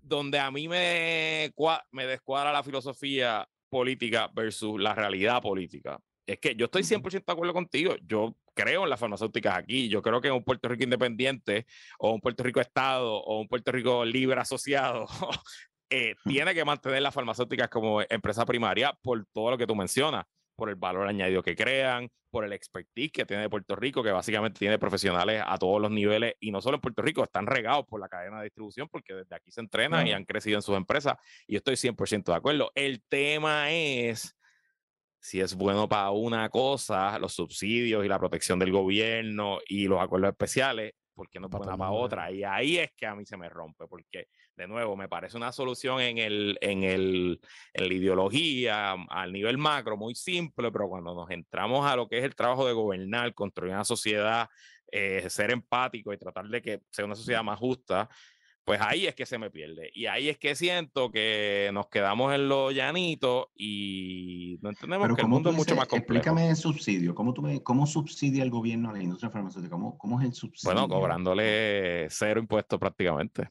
El mejor subsidio no. posible. Pero ¿cómo, cómo produciéndole, si pagan 30 por... Invirtiendo si 500 pagan millones 30... de las contribuciones de todos los puertorriqueños en pagar básicamente un recinto. Pero si pagan, pero si pagan 3.2 billones, pagan pagan 33% pero, pero, de Hacienda. Pero ¿Cómo, ¿Cómo que no pagan? Que paga este podcast pagarían 30 mil billones. Pero, pero es que tú, tú, les das unos brackets atractivos para que vengan y te, entonces te pagan, te pagan eso y más cuando... No lo para, para, para, para, para, para. No, mucho, para, para, para, para. Porque si, si cuando o sea, tú sumas, cuando capital, tú... Para, para, cuando tú sumas... Capital, ¿no? No, no, para, para. Cuando tú sumas lo que pagan los suplidores, los empleados de los suplidores, los camionistas, los transportistas, todo lo que uh -huh. ellos consumen, tú sumas todo lo que ellos pagan y ellos pagan mucho más que lo que pagamos nosotros. Porque todo eso existe porque ellos están ahí. Ellos son una actividad o sea, económica eso... primaria. O sea, lo que, lo, que, lo, que, lo, que, lo que tú puedes, lo que tú tienes que entender es que el que crea el valor, el que transforma una cosa y la mueve a otra, y a través de eso necesita intervención, y esa intervención somos nosotros, ellos están pagándote por todo eso. Entonces, si tú los remueves de aquí, ellos se van porque, ¿verdad? No, no lo creamos aquí. Lo ideal sería que inventaras aquí una, una medicina. Claro, ese, ese, era mi otro punto, que, que a la misma Pero vez lo que, yo, te digo es que es más, la vamos, parte vamos, de la... más atrás. Vámonos más atrás. El gobierno de Puerto Rico en los 70 hizo una apuesta estratégica a una industria primaria, que era industria de alta tecnología, industrial, uh -huh. industria petroquímica. Movimos cielo y tierra extendimos básicamente, todo el crédito del gobierno de Puerto Rico para esa época. Construimos unas plantas gigantescas. By the way, otra cosa que hace el gobierno de Puerto Rico, le construye las plantas y los parques industriales. Eh, separa las la piedras, Para, para, para, a, la, la, luz, a, la, farmacéutica no. O sea, la Bueno, o sea, farmacéutica en el- lo absoluto. el O sea, Lili en, Ca- industrial- Lili en Carolina costó 600 Está bien, pero millones. eh, Avi industrial en lo Barceloneta costó 400. Está bien, pero el O parque sea, industrial lo expropió Prico, los, con- los contratos los garantizó el Banco de Fomento. O sea, vamos, vamos a. No, no, no, no, no, no. de Yo creo, no, pero para, para, no, no, no, pero vamos a ser accurate. La inversión de facilidad, lo que se llama el CAPEX, de estas facilidades, el gobierno no pone un centavo en lo absoluto. Estos son inversiones. Mira, de 2000, para que tengan una idea, de 2011 al 2015 en Puerto Rico se invirtieron 7 billones de dólares por esta gente para lo que se llaman Greenfield Sites. 7 billones. Lilly en, Carolina, con la segunda planta más grande de biotecnología en el mundo. Avi en, en Barceloneta, con una planta de biotecnología. Amgen en Junco y Beckton and Dickinson. Cuatro plantas de biotecnología. El cachimiro cero del gobierno. Lo que hace el gobierno es darte los permisos rápidos, asegurarte de que tienes el acceso por el expreso, pero tú sabes que aquí esas farmacéuticas hasta, hasta tienen que trabajar con el alcalde en el municipio y todas las cosas. O sea que, que el decir que el gobierno de Puerto Rico o el pueblo de Puerto Rico está poniéndole las facilidades, o eh, eso no es correcto. Y No te añado otra cosa más, que el pueblo de Puerto Rico paga las externalidades de estas plantas cuando deciden irse, o cuando contaminan, o cuando dañan los acuíferos. O sea, de nuevo, de nuevo. Yo creo, al yo final creo que tú día, tienes a sin- Elepa, sin tú entrar- tienes al EPA y al gobierno claro, federal. Y por eso es que yo acuífero del sur, por eso es que acuífero del sur está como está. No, no, pero, está pero mira, mira lo que ocurre, mira lo que ocurre. Ajá. Yo no, te, yo, no, yo no te voy a negar. O por eso es que lo que pasó entre Peñuela, Guayanilla, toda la corte, no, pero eso, para, eso para, está allí para, todavía. para. O sea, Yo no te voy a negar que puede que haya actividad industrial irresponsable y que hace todo lo que tú dices. Pero yo te puedo garantizar en sangre por quien tú quieras. Mm. Yo mismo, Jorge Rodríguez, que estaba allá adentro en las plantas de tratamiento y soy ingeniero de control de procesos de plantas con los, con los metros de pH, con los flujo, flujometros en estas plantas. El control regulatorio que llevan estas plantas es de clase mundial. Y los reportes que se hacen diarios someten claro. las es una, inspecciones. indu- Si una hay- industria altamente regulada, te- estoy claro. yo te digo una cosa, si hay una industria que es responsable, mira, en los park, en los únicos parking en Puerto Rico que chequean si hay liqueo en el tanque de aceite debajo de los carros, ¿tú sabes cuáles son? Los parkings de la farmacéutica. por eso, Los nuevo, únicos parking, los únicos parking que monitorean cuando llueven la- la- las aguas correnciales, cuando caen en las alcantarillas, ¿tú sabes dónde único hay alcantarillas que miden que esa agua no traiga aceite? Son las de los, las farmacéuticas. Yo he visto cosas allí que no existen en ningún sitio más en Puerto Rico. ¿Y quién supervisa, quién supervisa ese cumplimiento? Porque, digo, o sea, Muchacho, eso, eso tiene. porque tú tú lo, o tienes- sea, lo tú- podemos decir nosotros, o sea, y digo, no estoy poniendo en duda lo que tú planteas. No, pero- no, no, pero tú tienes- de- mira, en la zona de Tú Barcelona tienes es que enviar esos reportes, se envían semanal y mensualmente Pero eso es, es sencillo. En la al- zona, en la a zona las agencias locales y federales.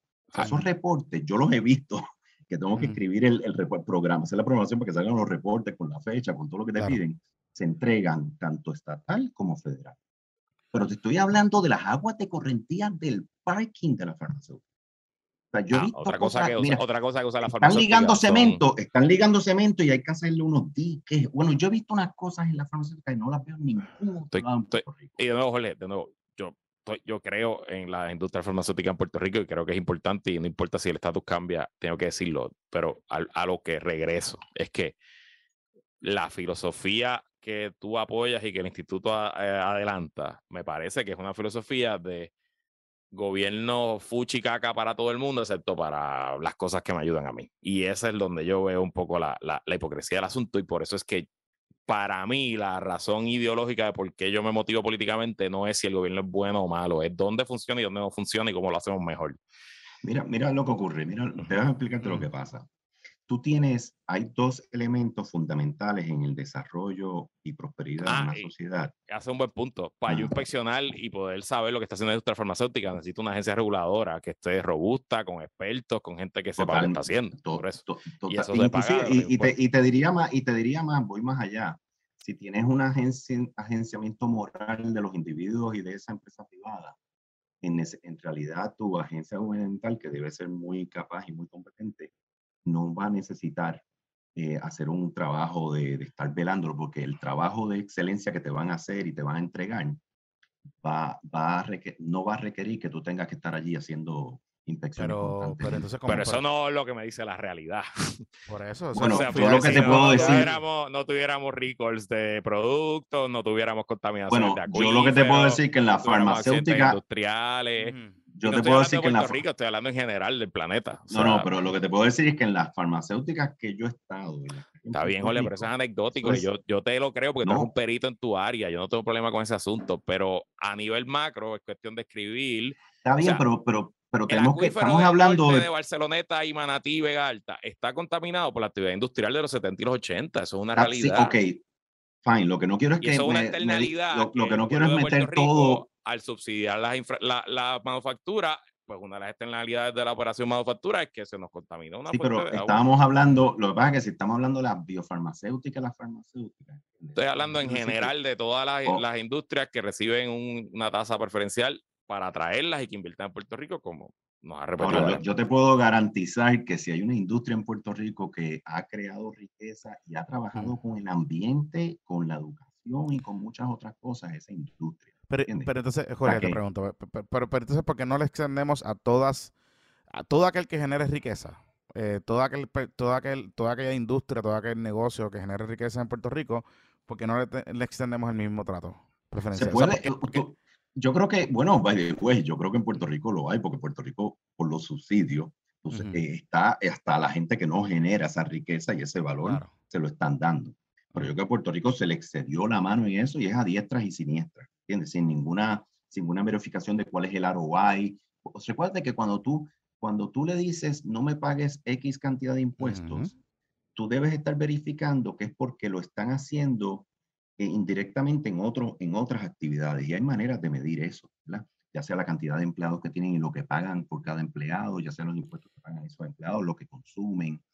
Entonces, yo creo que en Puerto Rico se dan muchos subsidios y no se mide el retorno de inversión del subsidio, ¿entiendes? Se hace como un favor político. Donde, donde Ahora, estoy un poco confundido con lo que están planteando, Jorge, es que me, da la impresión, o sea, yo puedo entender el asunto de la ROI, ¿verdad? Y de, y de que, pues si vamos a dar un subsidio, pues que tengamos algún retorno de inversión y se pueda medir. Pero me, me, me causa un poco de confusión porque a la misma vez, o sea, subsidio o, o, o, digamos un incentivo, pues va a salir de algún lado. Estamos socializando eh, en teoría, pues, no, el no, impacto fiscal. Al, revés, tú estás reduciendo, tú estás, tú estás reduciendo el impacto de, de, de, captación que le está poniendo al individuo, ya sea la empresa pequeña, el kiosquito, ¿verdad? Eh, se lo estás reduciendo en impuestos porque tú estás maximizando la utilización de la, del dinero que tienes y lo estás haciendo less is more. Estás haciéndolo muy bien con el poco dinero que tienes y le estás dejando a la gente la mayor cantidad de dinero del que, del que ellos crearon. Ahora, quería volver al punto anterior de los subsidios, corrupción, este, clientelismo, amiguismo. Mira lo que ocurre. El activo más grande, el, el, el valor más grande del libre mercado es la autorregulación. Cuando todo el mundo participa de manera igual, se, se, crea una autorregulación entre los que están en el mercado participando cuando tú estás extralimitado como gobierno, cuando tú haces muchas leyes, intervienes con el mercado, when you play God, especialmente cuando eres flojito para colmo y, quieres jugar a Dios, entonces empiezan a crearse lo que se conoce como fallas de mercado. Y cuando tienes fallas de gobierno en esas agencias que hablamos, entonces es doble. Pero las fallas de mercado, que es el, la, la corrupción, el clientelismo, el amiguismo, el nepotismo, la búsqueda de renta, todo lo que, la falta de transparencia, todo lo que tú sabes, todo eso hace que la autorregulación del mercado sea peor, porque no tienes a todo el mundo participando en el mercado. Entonces, o sea, que, debe ser regulado más todavía, ¿no? No, debes, debes al revés, cuando lo regula más, estás abriendo más puertas para más venta de intereses particulares, para más venta de alquiler de renta, para más nepotismo, para más amiguismo. ¿Y cómo, y, cómo, y, cómo, tú, o sea, por ejemplo, en, en, una coyuntura del, de la isla de Puerto Rico, si nosotros desregulamos eh, las regulaciones ambientales que atienden el tema de, del manejo de ciertas cosas con, industrias o negocios o, cualquier otra cosa. Eh, eh, a la misma vez estamos nosotros tirándonos un tiro en el pie, porque entonces eh, esas regulaciones que tú bien planteabas hace un rato con el asunto de las farmacéuticas, que ellas cumplen, que ellas son bien reguladas, etcétera, pues si las flexibilizamos de alguna manera u otra para evitar este clientelismo, como tú planteas, pues nos expone a riesgos, nos expone a, a problemas. a, lo que yo me a, lo, que yo me refería, hay tres, hay tres roles que juega el gobierno, tres mm. protecciones que juega el gobierno. La seguridad de los individuos, la salud y el ambiente. A lo que yo me refiero es cuando yo tengo, mira lo que pasó en la bahía allí, o sea, cuando yo tengo todo este listado burocrático de 40 mil cosas y ahí es que yo estoy metiendo los recursos, quizás los cuatro o cinco recursos con el sistema tecnológico y los avances que tenía que tener donde tienen que estar, no los tengo. ¿Entiendes? Mm. Porque me fui por acá y me excedí en esta extralimitación. Y cuando sabes, aquí, aquí hasta para permisos, para todo. O sea, que aquí tenemos muchos recursos mal utilizados y si los usas bien necesitas hasta menos recursos. O sea, que, básicamente, básicamente esa regulación que plantea bajo la filosofía sería como que lo esencial, digamos, lo, lo que cae dentro de los boques de seguridad, salud y, ambiente, esas áreas hay que mantenerlas reguladas y el gobierno tiene que ser lo más fuerte posible en esta zona. Y, bien, hecho. Y entonces, obviamente, siempre esto sigue moviéndote, pero mi punto es que aquí tú regulas hasta, un ejemplo. Aquí tú regulas hasta los perros. Bueno, Dame un ejemplo, porque yo pienso, yo pienso en, en, los comienzos de la industria petrolera o pienso en los comienzos de la industria. Bien fácil, vamos a hablar de, de, licencias ocupacionales. Aquí hay 144 licencias ocupacionales. Aquí hay 8 licencias ocupacionales que más nadie tiene. Que tiene personal, personas pidiendo reportes, informes, cobrando, para el, el, el, que lava los perros, para que pinta las uñas, o sea, para un montón de gente, tú le tienes un montón la teoría de, la colegiación compulsoria, la colegiación compulsoria. No, bueno, la colegiación es un, eso es una cosa boricua. Claro, pero, pero te estoy hablando, ¿no? te estoy hablando de, de, las juntas examinadoras y la licencia con bajo una ley que tú no puedes entrar y participar en el mercado hasta que no cumpla con esa ley. Tú tienes aquí un montón de leyes de licencias ocupacionales, especialmente en las de bajo y mediano ingreso, cuando muchos de esos recursos, muchísimos de esos recursos, tú los podías tener enfocados en el ambiente. Como por ejemplo, eh, eh, eh, digamos, ponle, que tengas, ponle que tengas que tener celadores o veladores o los que procesan los permisos o los peritos en, en diferentes áreas que hay en Puerto Rico que necesitan ese tipo de peritaje. Pero ahora mismo a mí me dijeron un abogado ambiental que tenía no sé cuántos, dos o tres inspectores para una cosa que es especializada y que se tardaban seis meses. ¿Qué, comienza, ¿Qué comienza a pasar cuando eso pasa? Eh, la llamada del favor.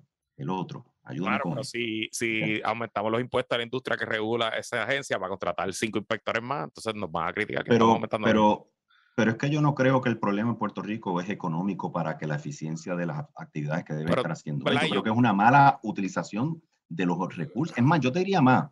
Yo creo que Puerto Rico se puede correr eficientemente, pero con una calidad de vida un, mejor ambiente, una mejor seguridad, una mejor salud, con mucho menos de lo que tenemos ahora mismo. Lo que pasa es que está mal utilizado. O sea, la mentalidad de que buena educación es más, yo te puedo coger seguridad, by ¿quieres saber seguridad? Seguridad estamos en el mismo nivel. Pagamos lo, mismo por individuo que los Estados Unidos. Lo sé. Y aquí, y aquí hay cinco veces más homicidios por, por, por, por, por, y de hecho, cápita que lo que tienen en las ciudades. Y, metiéramos menos gente presa y no perdiéramos el tiempo en estupideces, sería mejor. cualquier, cosa que yo, cualquier cosa que yo he cogido y analizado, aquí no es un issue de, de dinero. Pero, pero, entonces, pero, ¿cómo, ¿cómo, quitamos? O sea, porque volviendo al tema de las licencias ocupacionales, que ese tema me llama la atención. O sea, o quitamos todas las licencias o, o dejamos todas las licencias. Entonces, ahí es que viene cuál quitamos y cuál dejamos. ¿Cuál es la métrica para no, decir cuál quitamos y cuál dejamos? No es ni una la otra, es bien fácil. Primero que nada, tú tienes 50 estados, 50 para escoger, que tienen el mismo pensamiento filosófico económico en su constitución que nosotros. Así que si quieres, no tienes que reinventar la hoja, puedes ir a los estados y mm. velar lo que quieras y decir, ok, ¿qué tú haces con los que lavan los perros? Ah, mira, no, yo lo que le tengo es una registración, que se registren aquí en un website. O sea, yo puedo hasta ver las mejores prácticas de cómo trabajan eh, los temas de, de, de ¿verdad? De, de, ocupacionales para, para velar por la seguridad, la salud y el ambiente. Pero eso no crearía como un mercado secundario, digamos, por ejemplo, de, de seguros de responsabilidad pública o algo así. O sea, Mm, porque en verdad no. licencias ocupacionales, por ejemplo, eh, el- la licencia de, de los médicos eh, establecen unos criterios de cumplimiento que inclusive pues eh, hay unos seguros, hay unas cosas que se le Sí. exigen Bueno, a, a esas personas, ¿no? recuérdate que Eh, tú tienes, si tú dices ambiente, seguridad y salud, obviamente un médico, una enfermera, eh, ya te va a entrar en un En pero la, en la inclusive, dinámica ah, que, que me dijiste ahorita, exacto. Que, claro. entonces, Pero mira, Jonathan, cuando yo, cuando yo traté, cuando comenzamos con el proyecto de licencia ocupacional, nadie en el gobierno, nadie, ni el Departamento de Estado sabía cuántas licencias ocupacionales había en Puerto Rico. No, no sabemos. Tuvimos que empezar a buscarlas. Están en seis agencias. Entonces, ¿qué ocurre? La licencia ocupacional es, es un ejemplo bello. De repente un grupito quiere controlar el mercado. Si entra mucha gente a ejercer esa, como las de productores. Esa, esa, esa te apoyo que la votes para que y la que mucha, y que entonces, demanden para que la voten, esa, la de los y, y productores. es, y es, es típico. Yo quiero controlar el mercado porque si yo controlo el mercado, como mi, como mi demanda es limitada, porque somos una Ujú, isla, si yo controlo la oferta, puedo subir el precio. claro. Entonces, que se, se juntan cinco o seis, van a un legislador al, al- al que puedan conseguir, mira, pásame una ley para que esto tenga que sacar una licencia. Y de repente, tiene una licencia. ¿Tú sabes quiénes son los que nombran a la Junta Examinadora? Los que cabildearon Ujú. para la licencia. Entonces, ellos establecen los requisitos. Si ven que están aumentando mucho las sucesiones, le suben los requisitos. O sea, Se cuando tú llama, vienes a ver qué hace el Estado controlando lo que tú, ya mismo a los pintores también le ponen una licencia. se llama Regulatory Capture. Está súper reconocido y quien más lo hace son las industrias con más poder y más dinero. Eh, si tú te buscas quién regula a la- los rigs de petróleo en el Golfo de México, ¿sí? verás que quien controla el regulador particular son las compañías dueñas de los rigs de petróleo en el Golfo de México. Ok, saliéndonos un poquito del general, ¿verdad? Porque desde la industria, entrando al individuo, gran parte, ¿verdad? Del liberalismo clásico es el poder del individuo o Claro. de la individuo. Eh, uno de los debates que está por explotar en los Estados Unidos, se, rumora que puede ser esta misma semana, es cuando el Tribunal Supremo de los Estados Unidos revoque Roe versus Wade irremediablemente y en un montón de estados las mujeres pierdan el derecho a decidir si terminar o no un embarazo. ¿Cuál es la posición del Instituto de Libertad Económica? No sé si tiene alguna. Si no la tiene, ¿cuál es tu posición sobre el, eh, si las mujeres deben tener derecho a decidir qué hacer o no hacer con un embarazo? Mira, el instituto no tiene posición, ¿verdad? Este, no Ok. tenemos ese peritaje ni nada por el estilo todavía para poder este, presentar una posición. Y cuando lees la escuela de pensamiento y la filosofía, ¿verdad? No, no hay mucho, no hay mucho de qué sacarle. La libertad individual para nosotros es fundamental, ¿verdad? El, el issue, ya te estoy hablando de mi manera personal y con Ujú. lo, con lo limitado que es el tema. Como, como yo lo veo y el problema que tiene este tema del aborto es que en algún momento, ¿verdad? Y eso como científico es lo que más me ha interesado leer, en algún momento existe otra vida. Entonces, si, si la ciencia te dice que existe otra vida, en algún momento, entonces el debate es si el Estado juega alguna función para con esa vida o si no juega ninguna función. Eh, te, te- confieso que mi, mi peritaje y esto comenzó con el debate aquí. Me reí Roe versus Wade. Me pareció bien interesante lo de las 24 semanas, la viabilidad del feto, eh, las 22 semanas. Y, y me parece, es un tema ético muy profundo y muy interesante. Pero, pero sí, Eh, pero, pero Jorge, y disculpa que te interrumpa. Si, si apostamos a la libertad del individuo y que el individuo puede tomar la mejor decisión sobre su cuerpo o sobre correcto. su vida o sobre su salud, ¿por qué entonces eh, entrar a tener que discutir o no eh, cuánto, cuándo es viable o cuándo no es viable si Porque, porque, decide porque entras en otra decide? vida. Porque entras en otra vida. O sea, aquí el tema es, tan pronto tú entras en otra vida. Mm, Sí, Sí, pero eso es una ya, conceptualización puramente bueno, eh, tú sabes lo, de lo que, de, de lo que no, no, mira, lo, lo que Que yo he leído, lo, La ciencia me dice bueno, lo cuándo que, empieza. lo que yo le, lo que yo he leído en la ciencia, mm, eh, el feto, o sea, y ahí es que entra el tema este de viabilidad. Ya las 24, 25, 26, las que se llama, ya llega un momento que entienden que cuando ese feto puede vivir fuera, ¿verdad? De, de la madre, pues ya entonces empieza a haber uno- uno- unos debates Entonces, profundos. ahí el gobierno sí ¿Entiendes? se puede meter. Bueno, eh, fíjate, eso lo aprendí de cuando leí la decisión de Roe versus Wade, ¿verdad? El que le daba el derecho a la mujer hasta que entonces el, Estado tenía una obligación apremiante de velar en un momento por, la, el individuo, el, la vida. O sea que el, para mí el, el, tema más interesante éticamente hablando es si científicamente se debate, se demuestra que entonces entra una otra vida, pues ya, ya no es una decisión tuya, o sea, que te impacta. la ciencia ya lo, la ciencia, o sea, esta, las semanas de viabilidad, la misma ciencia plantea que no está escrito, escrito en piedra, o sea, pueden haber fetos que a la semana número 22 puedan vivir bien y crecer y digamos, sí, pero, o sea, eh, sí, lo que, pero lo que te digo, sujetar ponle, que sea viabilidad, ponle que sea viabilidad, que el médico te diga es viable, mira, ya el bebé es viable. Entonces la pregunta es, ¿todavía la madre puede hacer lo que quiera? O no. Debería. Ese, para, ese para mí es el debate que, bueno, el Estado debe decir para ti. Creo que ahí es que entra todo este debate más profundo, ¿verdad? Espérate, eso es una vida y si es una vida, eh, tenemos que protegerla.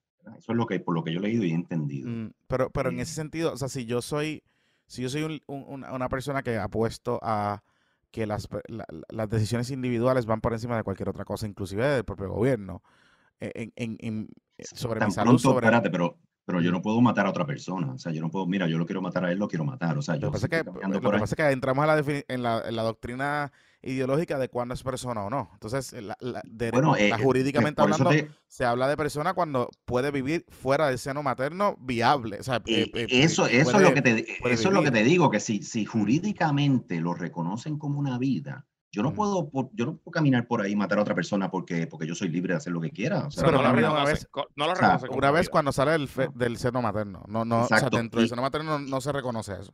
Y ahí es que entiendo que entra todo el debate de que es viable, es viable porque si está fuera puede vivir por sí mismo. ¿Entiendes? Ole, no, no es contradictorio esto un poco honestamente. No, no, yo no lo veo al revés. Yo creo que tú estás en política eh, y, a la que tú has dedicado, tú, ¿verdad? La filosofía política que tú llevas varios años esbozando y que has creado un instituto y que has buscado donantes y que has adelantado. No es contradictorio. No, no tanto donante, créeme que soy yo el, el, mayor donante, pero. Bueno, pues está bien, pues tú, pero. Vamos pero, claro una, tienes una junta de directores, tienes gente, o sea, hiciste un, claro. un reportaje, ¿verdad? Tienes gente que, te, que colabora contigo. Tengo que tener una junta de eh, directores porque tengo un deber fiduciario. Exacto, claro, claro. Pero por eso, pero, pero de nuevo, de nuevo, por un lado, el Instituto de Libertad Económica me dice, para las empresas, no regulación. Por otro lado, tú en tu carácter personal, porque el instituto no tiene posición, como nos acabas de decir. Sin embargo, si una mujer decide terminar con un embarazo por una razón médica de salud, porque al final del día estamos hablando de la salud de esa mujer, pues hay que mirar, que quizás para eso no hay tanta, no hay tanta. No, no, no, no, no, no, no, no. Y de hecho, para, es libertad económica que una mujer termine un embarazo porque no puede llevar la libertad económica. No, para, para, para, para. Yo creo que aquí ha estado, yo no, yo creo que entramos en tanto detalle para definirlo, tampoco yo tengo todo ese especialidad para definirlo. Claro. Si tú tienes una, si tú tienes una madre con un problema de salud. Ajá. Si tú tienes una con un issue de salud y que tiene, no sé cómo le llaman eso, que tiene una, puede tener unas repercusiones en su salud ya ahí los expertos en eso están mirando otros temas, ¿entiendes?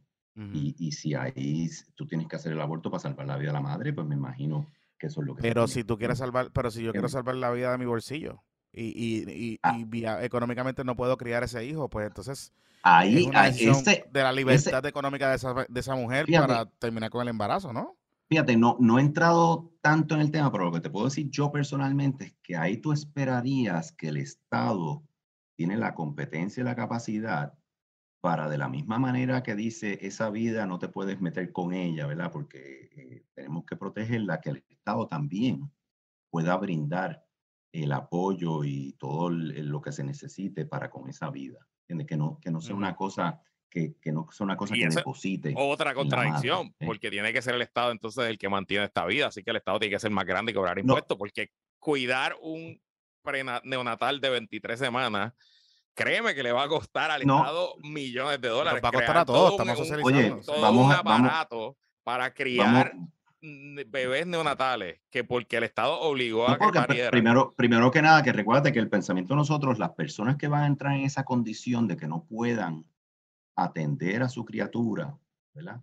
Van a hacerlas menos porque la mayor de las personas están usando su creatividad, su talento, bien, su emprendimiento sean, para valerse por ellas sean mismas. 100, o sean 1000. Está bien, pero es que esa, em, mira, se supone que si esto opera como debe operar, todas las personas indigentes, todas las personas que nacen con, ¿verdad? Este, eh, retardación mental y otros retos, todas las personas que no se pueden valer por ellos mismos, ya sea por, enveje- por envejecimiento, por nacimiento, el Estado las atiende.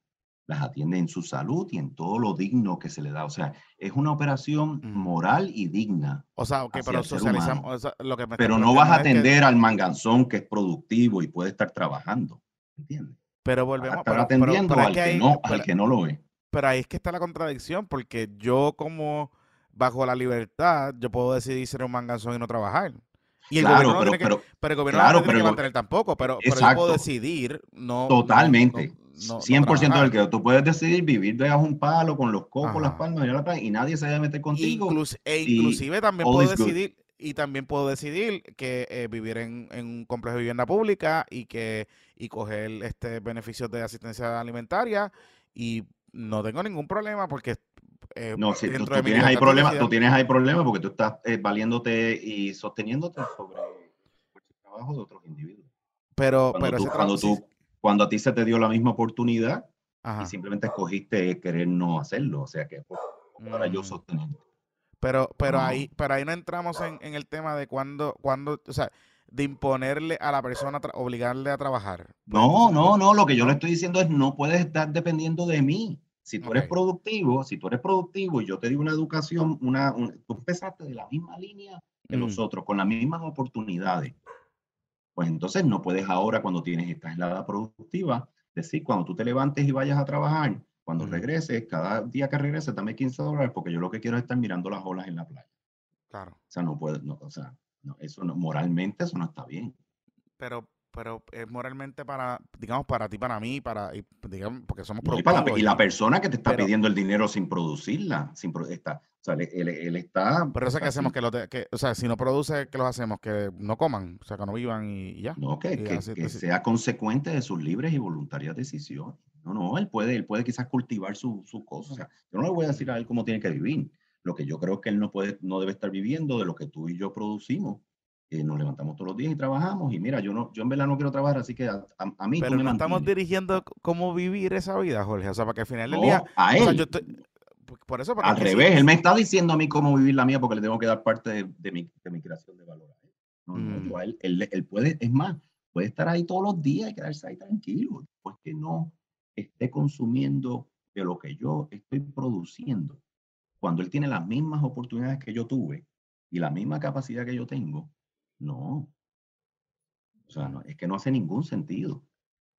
Pues No estamos es asumiendo más, de que, yo- eh, eh, yo te diría- que todo el mundo tiene las mismas oportunidades, ¿no? Y que, y Bueno, claro, claro. estamos es asumiendo, o sea, de un mundo, clarísimo. de un mundo que, que, digamos, todo el mundo empieza desde cero y, y- y- Clarísimo, y- y en cada etapa de su vida, pues está corriendo a, a la misma velocidad que todo el mundo. Por, por eso la importancia de lo primero que hablamos. Claro. Pero eso es posible. O sea, Eso porque al no- final del día, eso- por ejemplo, va- vas a tener personas que eh, tú le puedes dar todas las oportunidades educativas de la vida, pero te pueden decir, mira, yo no quiero estudiar el bachillerato, yo no quiero hacer eh, un PhD, yo no quiero hacer nada, yo pero, quiero pero es que pueden, hacer una ocupación un talento, lo que tenga. O sea, inclusive no Ujú. tienen ni que ir a estudiar a la universidad ni nada, pero puede tener un talento que lo explote, que lo desarrolle. ¿Entiendes? Y que si quiere hacer limber, y él es bien bueno haciendo limber. O sea, creatividad se refleja por todos lados. claro. Y si no quiere hacer nada, pues está bien. El, el problema es que también, claro que sí. El problema es cuando entonces empieza, no quiero hacer nada, pero quiero que tú me mantengas a mí. ¿entiendes? Y O eso sea que ahí, en- se- en- ahí se en ese sentido, la ecuación. Bajo, bajo esa filosofía, lo que tú me estás queriendo decir, ¿verdad? A ver si lo estoy entendiendo, es que debemos eliminar lo, eh, digamos, asistencia eh, alimentaria, eh, de vivienda y programas de subsi- que, que subsidien ciertas cosas, si no, a, a menos que cumplan con ciertos requisitos. O, por ejemplo, que pues, una persona que tenga diversidad funcional o tenga algún impedimento no se puede valer por sí misma, pues esas personas, pues el Estado, ¿verdad? Decidirá eh, ayudarlas. Eh, pero el resto de las personas, pues no. Que esa gente, pues olvídate. El, Eh, con- el concepto, el concepto de la redistribución de riqueza lo que busca es darle a todo el mismo mundo el mismo starting line. Imagínate un niño que nace de padre eh, drogadicto, whatever, o que tiene una condición, Mm. ¿verdad? Y el niño no tiene ninguna culpa, ¿verdad? El Estado lo que busca es que ese niño tenga la misma educación que tiene el niño eh, de la familia que lo puede pagar el colegio privado, ¿verdad? Tú le, tú le quieres dar a todo el, mismo, el mundo ese mismo starting line. ¿verdad? Dentro de eso vas a tener personas que tienen situaciones, perdieron el trabajo, les pasó algo, el transicional. Y ahí el Estado, que es lo que te pasa en el norte de Europa, en, lo- en la civilización más avanzada, el Estado se ocupa, no la empresa privada con la mesada ni nada, el Estado se ocupa de readiestrar a esas personas y reinsertarlas a la fuerza laboral. Y tiene una participación laboral súper altísima.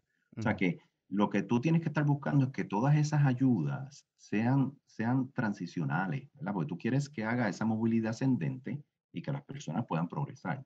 Así que tú lo que no quieres es tres generaciones ahí, ¿verdad? O cuatro, o chupando, que obviamente es lo que pasa en Puerto Rico por, por toda la... la, la- Eso no es un poco clasista, federal. Jorge.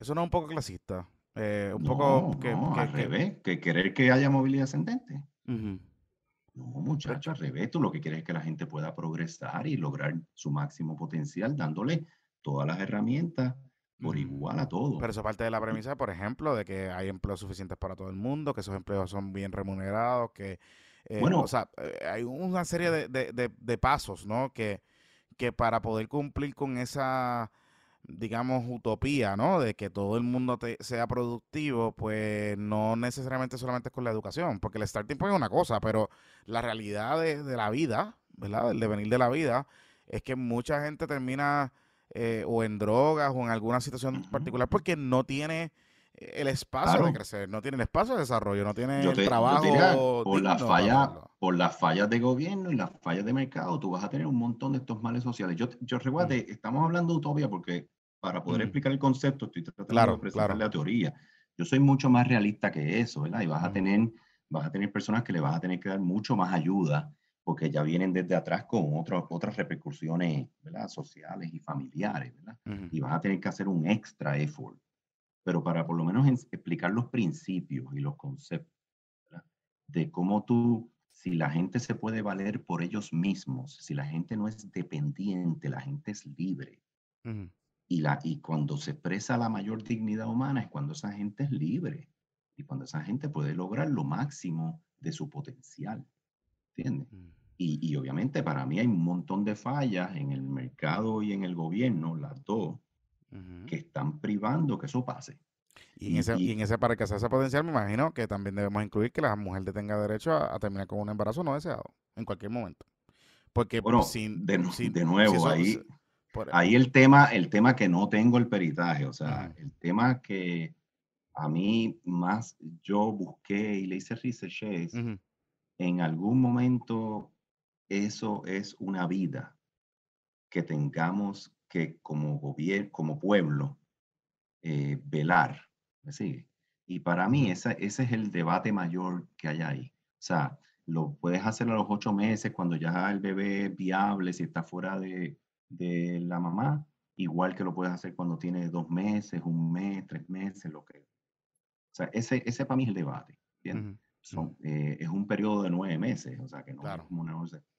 Eh, pero de nuevo, soy bastante, me empecé a leer del tema en Ujú. estos momentos, me intrigó éticamente, no tengo una posición definida. Y créeme, te puedo hablar de mi crianza, mis padres son extremadamente católicos cristianos, eh, opuestos por completo al aborto, ¿verdad? Ujú. Eh, yo personalmente no, no creo en él, no lo, no, o sea, si estoy con alguien esperaría que no lo hiciera, pero tampoco me voy a meter en tema. Una de, la- con de, ella. la- de las madres de, de la filosofía, ¿verdad? Y, y tú la has citado, Ayn Rand, que yo estoy en contra de todo lo que ella dice en temas económicos, pero ella es una furi era una furibunda defensora del derecho a las mujeres a decidir, también era una furibunda defensora del derecho de las minorías LGBT, que en ese momento no se les decía así, pero eh, y de hecho se buscó muchos líos entre los conservadores que las invita, la invitaban a dar conferencias y después le preguntaban del aborto y les decía lo que ella creía. Eh, Jorge, ya llevamos más de una hora y ya para despedirnos, yo la primera vez que te que conocí de ti fue para allá para el verano del 2019 y de hecho yo estaba allí en la Ajá. calle Fortaleza el día que, que Ajá. Ricky renunció y subí una foto a Instagram eh, que tú estás ahí en el mismo momento, en el medio, tú una estás bandera trepado ahí gigante, con sí. bandera de, de Puerto Sí. Rico. par de gente después de que vieron esa foto me dijo que tú, me dijeron que en algún momento tú consideraste correr para gobernador en el 2020. Te pregunto, no me tienes que decir si eso es verdad o no, te pregunto, no te, pero explorador, veremos, te veremos, No, en lo, en lo absoluto. te en lo veremos en absoluto. la papeleta en el No, no. 2024, esa es la pregunta. No, mira, es muy interesante, déjame, es muy interesante cómo cuando las personas, o sea, créeme que yo no necesito meterme en nada de esto, yo simplemente quiero contribuir a, a mi patria, a mi país, adoro Puerto Rico, creo que tiene un potencial brutal y pienso que la manera hacia donde vamos y la dirección que vamos, especialmente de la gobernanza que tenemos, eh, no nos va a llevar a donde podemos llegar. Eh, estoy tomando un rol como pudieran tomarlo muchos otros que no lo toman, eh, de poder contribuir con pensamiento, con ideas, con análisis. Es muy interesante que tan pronto alguien toma ese rol, rápido lo, lo adjudican a, a- a otras cosas. Mira, no, yo en, en realidad soy un, un ciudadano civil como son ustedes, como ustedes hacen esto, tratando de entrar en el discurso de ideas y de, y de comentar. Eh, yo estuve allí, créeme, eh, Mm, mira para que tú sepas la historia de eso. Yo soy bien tímido, muy poca gente, la gente que me conoce saben que soy bien tímido. Eh, y yo obviamente saben que fue el primer CEO que se expresó para que Ricky tenía que renunciar, o sea, creo que es una violencia al compás moral de un líder y de un gobernador eh, hacia un pueblo y no necesité más de 200 páginas para decir, o sea, eh, eh, esto no está bien. Y me expresé públicamente bajo, bajo el sombrero de presidente y CEO de, de y de PASIF Foundation. Yo fui muy activo con pedir esa renuncia desde mi sombrero profesional, no como ahora, ¿verdad? Que estoy dentro de, de, de ILE, pero de, como ejecutivo. Y resultó que fui con mis amigos allí a estar en el grupo con todo el mundo. Yo estaba en una esquina, mira, en una esquina escondidito, y me agarraron como 10 jóvenes y me dijeron, no, no, no, usted va allá arriba. Y yo dije, no, no, y me agarraron y me llevaron allí, créeme que yo no quería ni... so- A mí me da mucho pacho, me da mucho pacho estar allá arriba. Eh, y me dijeron, no, te, tú tienes que estar ahí porque nosotros sabemos que tú hablaste sobre esto. O sea, que lo que yo quiero que sepas es que no piensen ni por un minuto que yo fui allí y me paré allí, porque no soy ese tipo de persona. Y simplemente vi muchos jóvenes y, y vi como un hambre de que querían a, a personas que ellos pudieran mirar y decir contra esta persona, eh, me gusta lo que me está diciendo. Pero, pero- pero vean, Pero sí, acá, por- o eh, sea, si no, me hubiera quedado en mi esquinita tranquilo como estaba. Jorge, pero, pero hemos visto en estos días, vas a participar en un foro que la senadora Rodríguez Bebe de Proyecto de Dignidad eh, va a hacer, eh, has ido a participar en algunos medios, te vimos el otro día con Adanora en una entrevista, eh, que ¿verdad? son todas eh, figuras identificadas con el Proyecto de Dignidad que sabemos que más allá de su filosofía conservadora en ciertas cosas, ¿verdad? De, de con- como en estos temas como el derecho a la vuelta, etcétera, es de filosofía libertaria, ¿no? Este, de por, por lo menos las propuestas que traen a la mesa desde el punto de vista económico. No, no es que usted está, no está ocultando la posibilidad de, de- No, de- mira, hecho el aquí, acercamiento de correr por ahí por Proyecto de Dignidad, por ahí. Estoy aquí contigo también. Mira, el, el, el ILE, el instituto, Mm. lo que busca es insertarse en el mercado de ideas. Así que yo tengo un rol, igual que tiene el director de investigación y de política pública, de participar en los foros, de presentar las ideas, de presentar Mm. los principios y al que nos inviten, nosotros vamos. ¿verdad? Este, way, no creo que sea muy libertario porque ellos, esas- ellos Mm. son bastante opuestos a todo lo que es el aburto y como mencionaron, el Claro. libertario, el libertario cree 100% en la decisión full de la mujer hasta los nueve meses, Mm. ¿verdad? Así que no, eh, eh, lo que sí pienso que ese grupo es interesante porque ese grupo es el primero que ha demostrado como que mucho interés en todo lo que es la libertad económica y la libre Ujú. empresa. Pero créeme, estoy loco por poder ir a los otros eh, sectores políticos y presentar las ideas. Ok. Nosotros, re- recuérdate que ILE es sobre política pública, ILE no es Mm. sobre política. Hay una diferencia grande entre política pública y Ujú. política. O sea, O sea, pero que, no, que eso no significa, la, la reunión que has tenido no significa que estabas eh, auscultando o que te han hecho un No, acercamiento no. para correr por, con ellos en la papeleta. No, no, no. Ellos, ellos han hecho el acercamiento para conocer más de estos principios, de Ok. lo que esto significa, y yo con mucho gusto les presento y inclusive todas las veces que ustedes me inviten aquí a hablar de esto, yo vengo y hablo, porque yo lo que quiero es hablar, ¿verdad? Estoy Claro, claro. como un predicador de estos principios. Sí. Eh, eh, eh, oye, pa- para finalizar, porque recuerdo que, de hecho, eh, para, para la gente que no lo sepa, pues eh, Jorge y yo nos conocemos hace años, pues hemos coincidido en distintos eh, foros, pero también nos comentamos en Facebook bastante. De hecho, bastante álgido. Eh, peleamos, a veces estamos de acuerdo, a veces no estamos de acuerdo. Em, Yo me he puesto a pelear ahí los comenzó hace tiempo Sí, que no, sí, pero sí, yo estaba ahí también. Pero sí, sí, pero eh, eh, y, de, y de hecho la vez, la primera vez que yo conocí de, de Jorge y conocí de Pasif fue en el 2008, 2008-2009 me parece. Eh, cuando yo cogí un curso de case studies, eh, de reacción de case studies de Harvard, de un instituto de Harvard que vino a Puerto Rico, y el case study que estábamos utilizando para, para estudiarlo era el de Pasif en aquel entonces. Y recuerdo que Jorge fue a dar una conferencia en un hotel. yo estaba con Carlos, trabajaba en ese momento con Carlos Jiménez. Y, y me voló la cabeza, o sea, cómo había montado la compañía, la, la apertura. Me sorprendió mucho la apertura que tenía como CEO para hablar de finanzas de su compañía. De, o sea, puertorriqueños, los que conocemos a los empresarios puertorriqueños sabemos que no les gusta hablar de eso, ¿verdad? Pues por, por distintas razones. Por muchas Y- razones. Y, y bueno, tú sabes. Bueno, ustedes saben, pero eso lo dejamos para después. Anyway, la cosa es que eh, recuerdo que un día eh, Jorge pone en su, en su Facebook algo, empezó a hablar de foquito, que te decían foquito, que no sé qué, no sé qué. Y yo- entonces eh, nosotros, ¿verdad? Pues, yo le decía a, a- a- nosotros le pusimos aquí color corta, le pusimos pipa, peleo, perlis y le ponemos puesto. eh, entonces yo le decía a Luis, Luis, vamos a hablar, cuando hablemos de Jorge, vamos a hablar de foquito, porque él dice que le decían foquito. Sí. Explícanos la historia de foquito. la gente nos pregunta Explícame ¿qué la historia. rayo de foquito? Sí, por eso, porque quiero, pero quiero que nos expliques bien, Sí. porque para que Claro, la gente claro. entienda por qué, por qué fue que tú lo compartiste y en el contexto que lo compartiste, ¿no? En, Claro. en tu página. Mira, yo soy, yo soy, nosotros somos cinco hijos de padres inmigrantes y somos cuatro varones y una mujer, la mayor.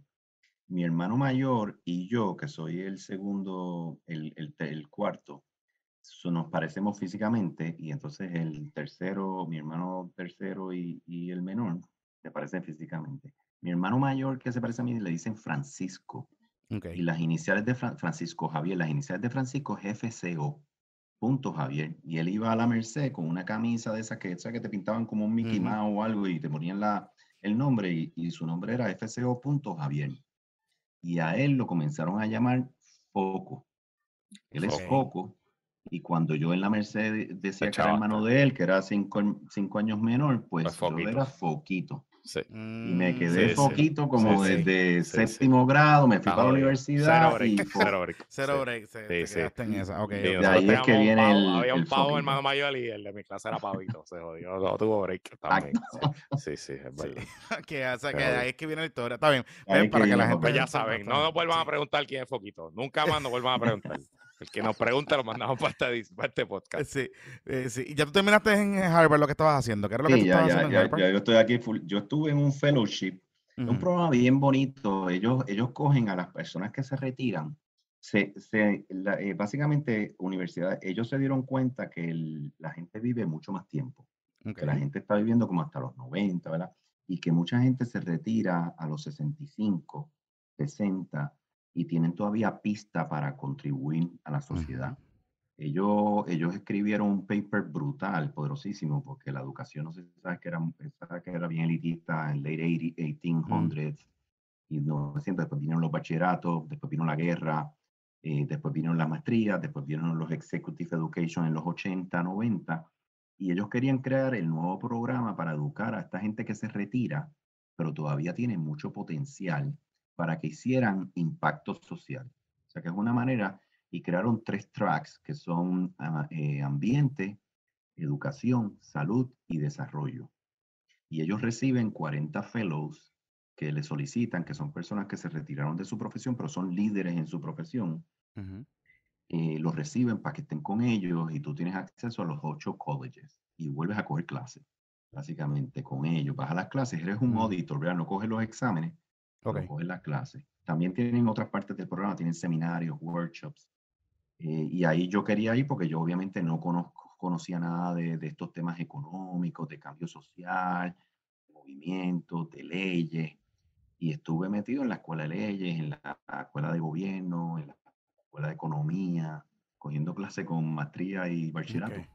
Eh, muy interesante, pero ellos lo que buscan es que darte las competencias académicas y técnicas para que entonces tú te vayas usualmente a fundar una NGO Y que como tú tienes ya la capacidad de liderato y de estratégica y de administración, entonces pueda liderar movimientos sociales para un mejor mundo. Esa es la meta. Eh, me ayudó muchísimo porque eh, lo que mucha gente no sabe es que yo por 32 años, 30 años, yo, yo tengo 32 años profesionalmente, 24 con PASIF, pero por los primeros 28 eh, años yo no, o sea, yo no escribía en Facebook, o sea, yo no estaba envuelto en el discurso social. Es en verdad ahora que me activé y me dediqué a esta vida más de empresarismo social. Ya. Bueno, vale, si, te seguir, si te quieres seguir en las redes, ¿qué dónde te buscan? Sí. Bueno, mira, eh, lo primero, el instituto, si lo pueden seguir, ahí va a haber muchos ensayos, va a haber muchos estudios, eh, que es el Instituto Libertad Económica.org. También las redes sociales en Facebook, LinkedIn e Instagram del instituto. Y a mí personalmente, sabes que estoy encantándola como las veo. Ese, ese es mi sombrero personal, ese no es el sombrero de Ile, ¿verdad? Y yo sé que es difícil separarlo, pero, pero eh, es, es, definitivamente separado. Y, y, el, y el mío, que es la página mía, Jorge Luis Rodríguez.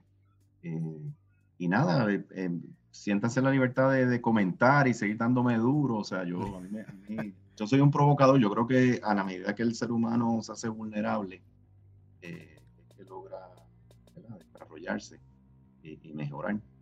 Y, ojalá que este tipo de discusiones, eso es lo que provoca un poco de, vulnerabilidad y incomodidad. Claro que sí. Jorge, gracias por haber estado con nosotros aquí en, Puestos por Problema. Eh, amigos, hasta aquí de esta edición. Lo dejamos aquí. Nosotros regresamos el domingo. Domingo. En otra edición más de Puestos por Problemas. Esta semana grabamos un poco más temprano. Vamos a grabar el viernes porque. Es de aniversario. Debate de aniversario, papá. y es weekend largo, así que. Sí, sí, sí. Tú sabes. No. Así que pues tenemos que unos brequecitos. Grabamos viernes. Además, el weekend largo, no, si, no, si, grabamos, o sea, si grabamos bien los sábados no va a hacer diferencia. No creo que, esperemos que no pase Bueno, esperemos, esperemos. Porque federal, esperemos que el gobierno federal no tenga idea. Claro, claro. Sí. Que la fuerza la conversación le cuida mucho.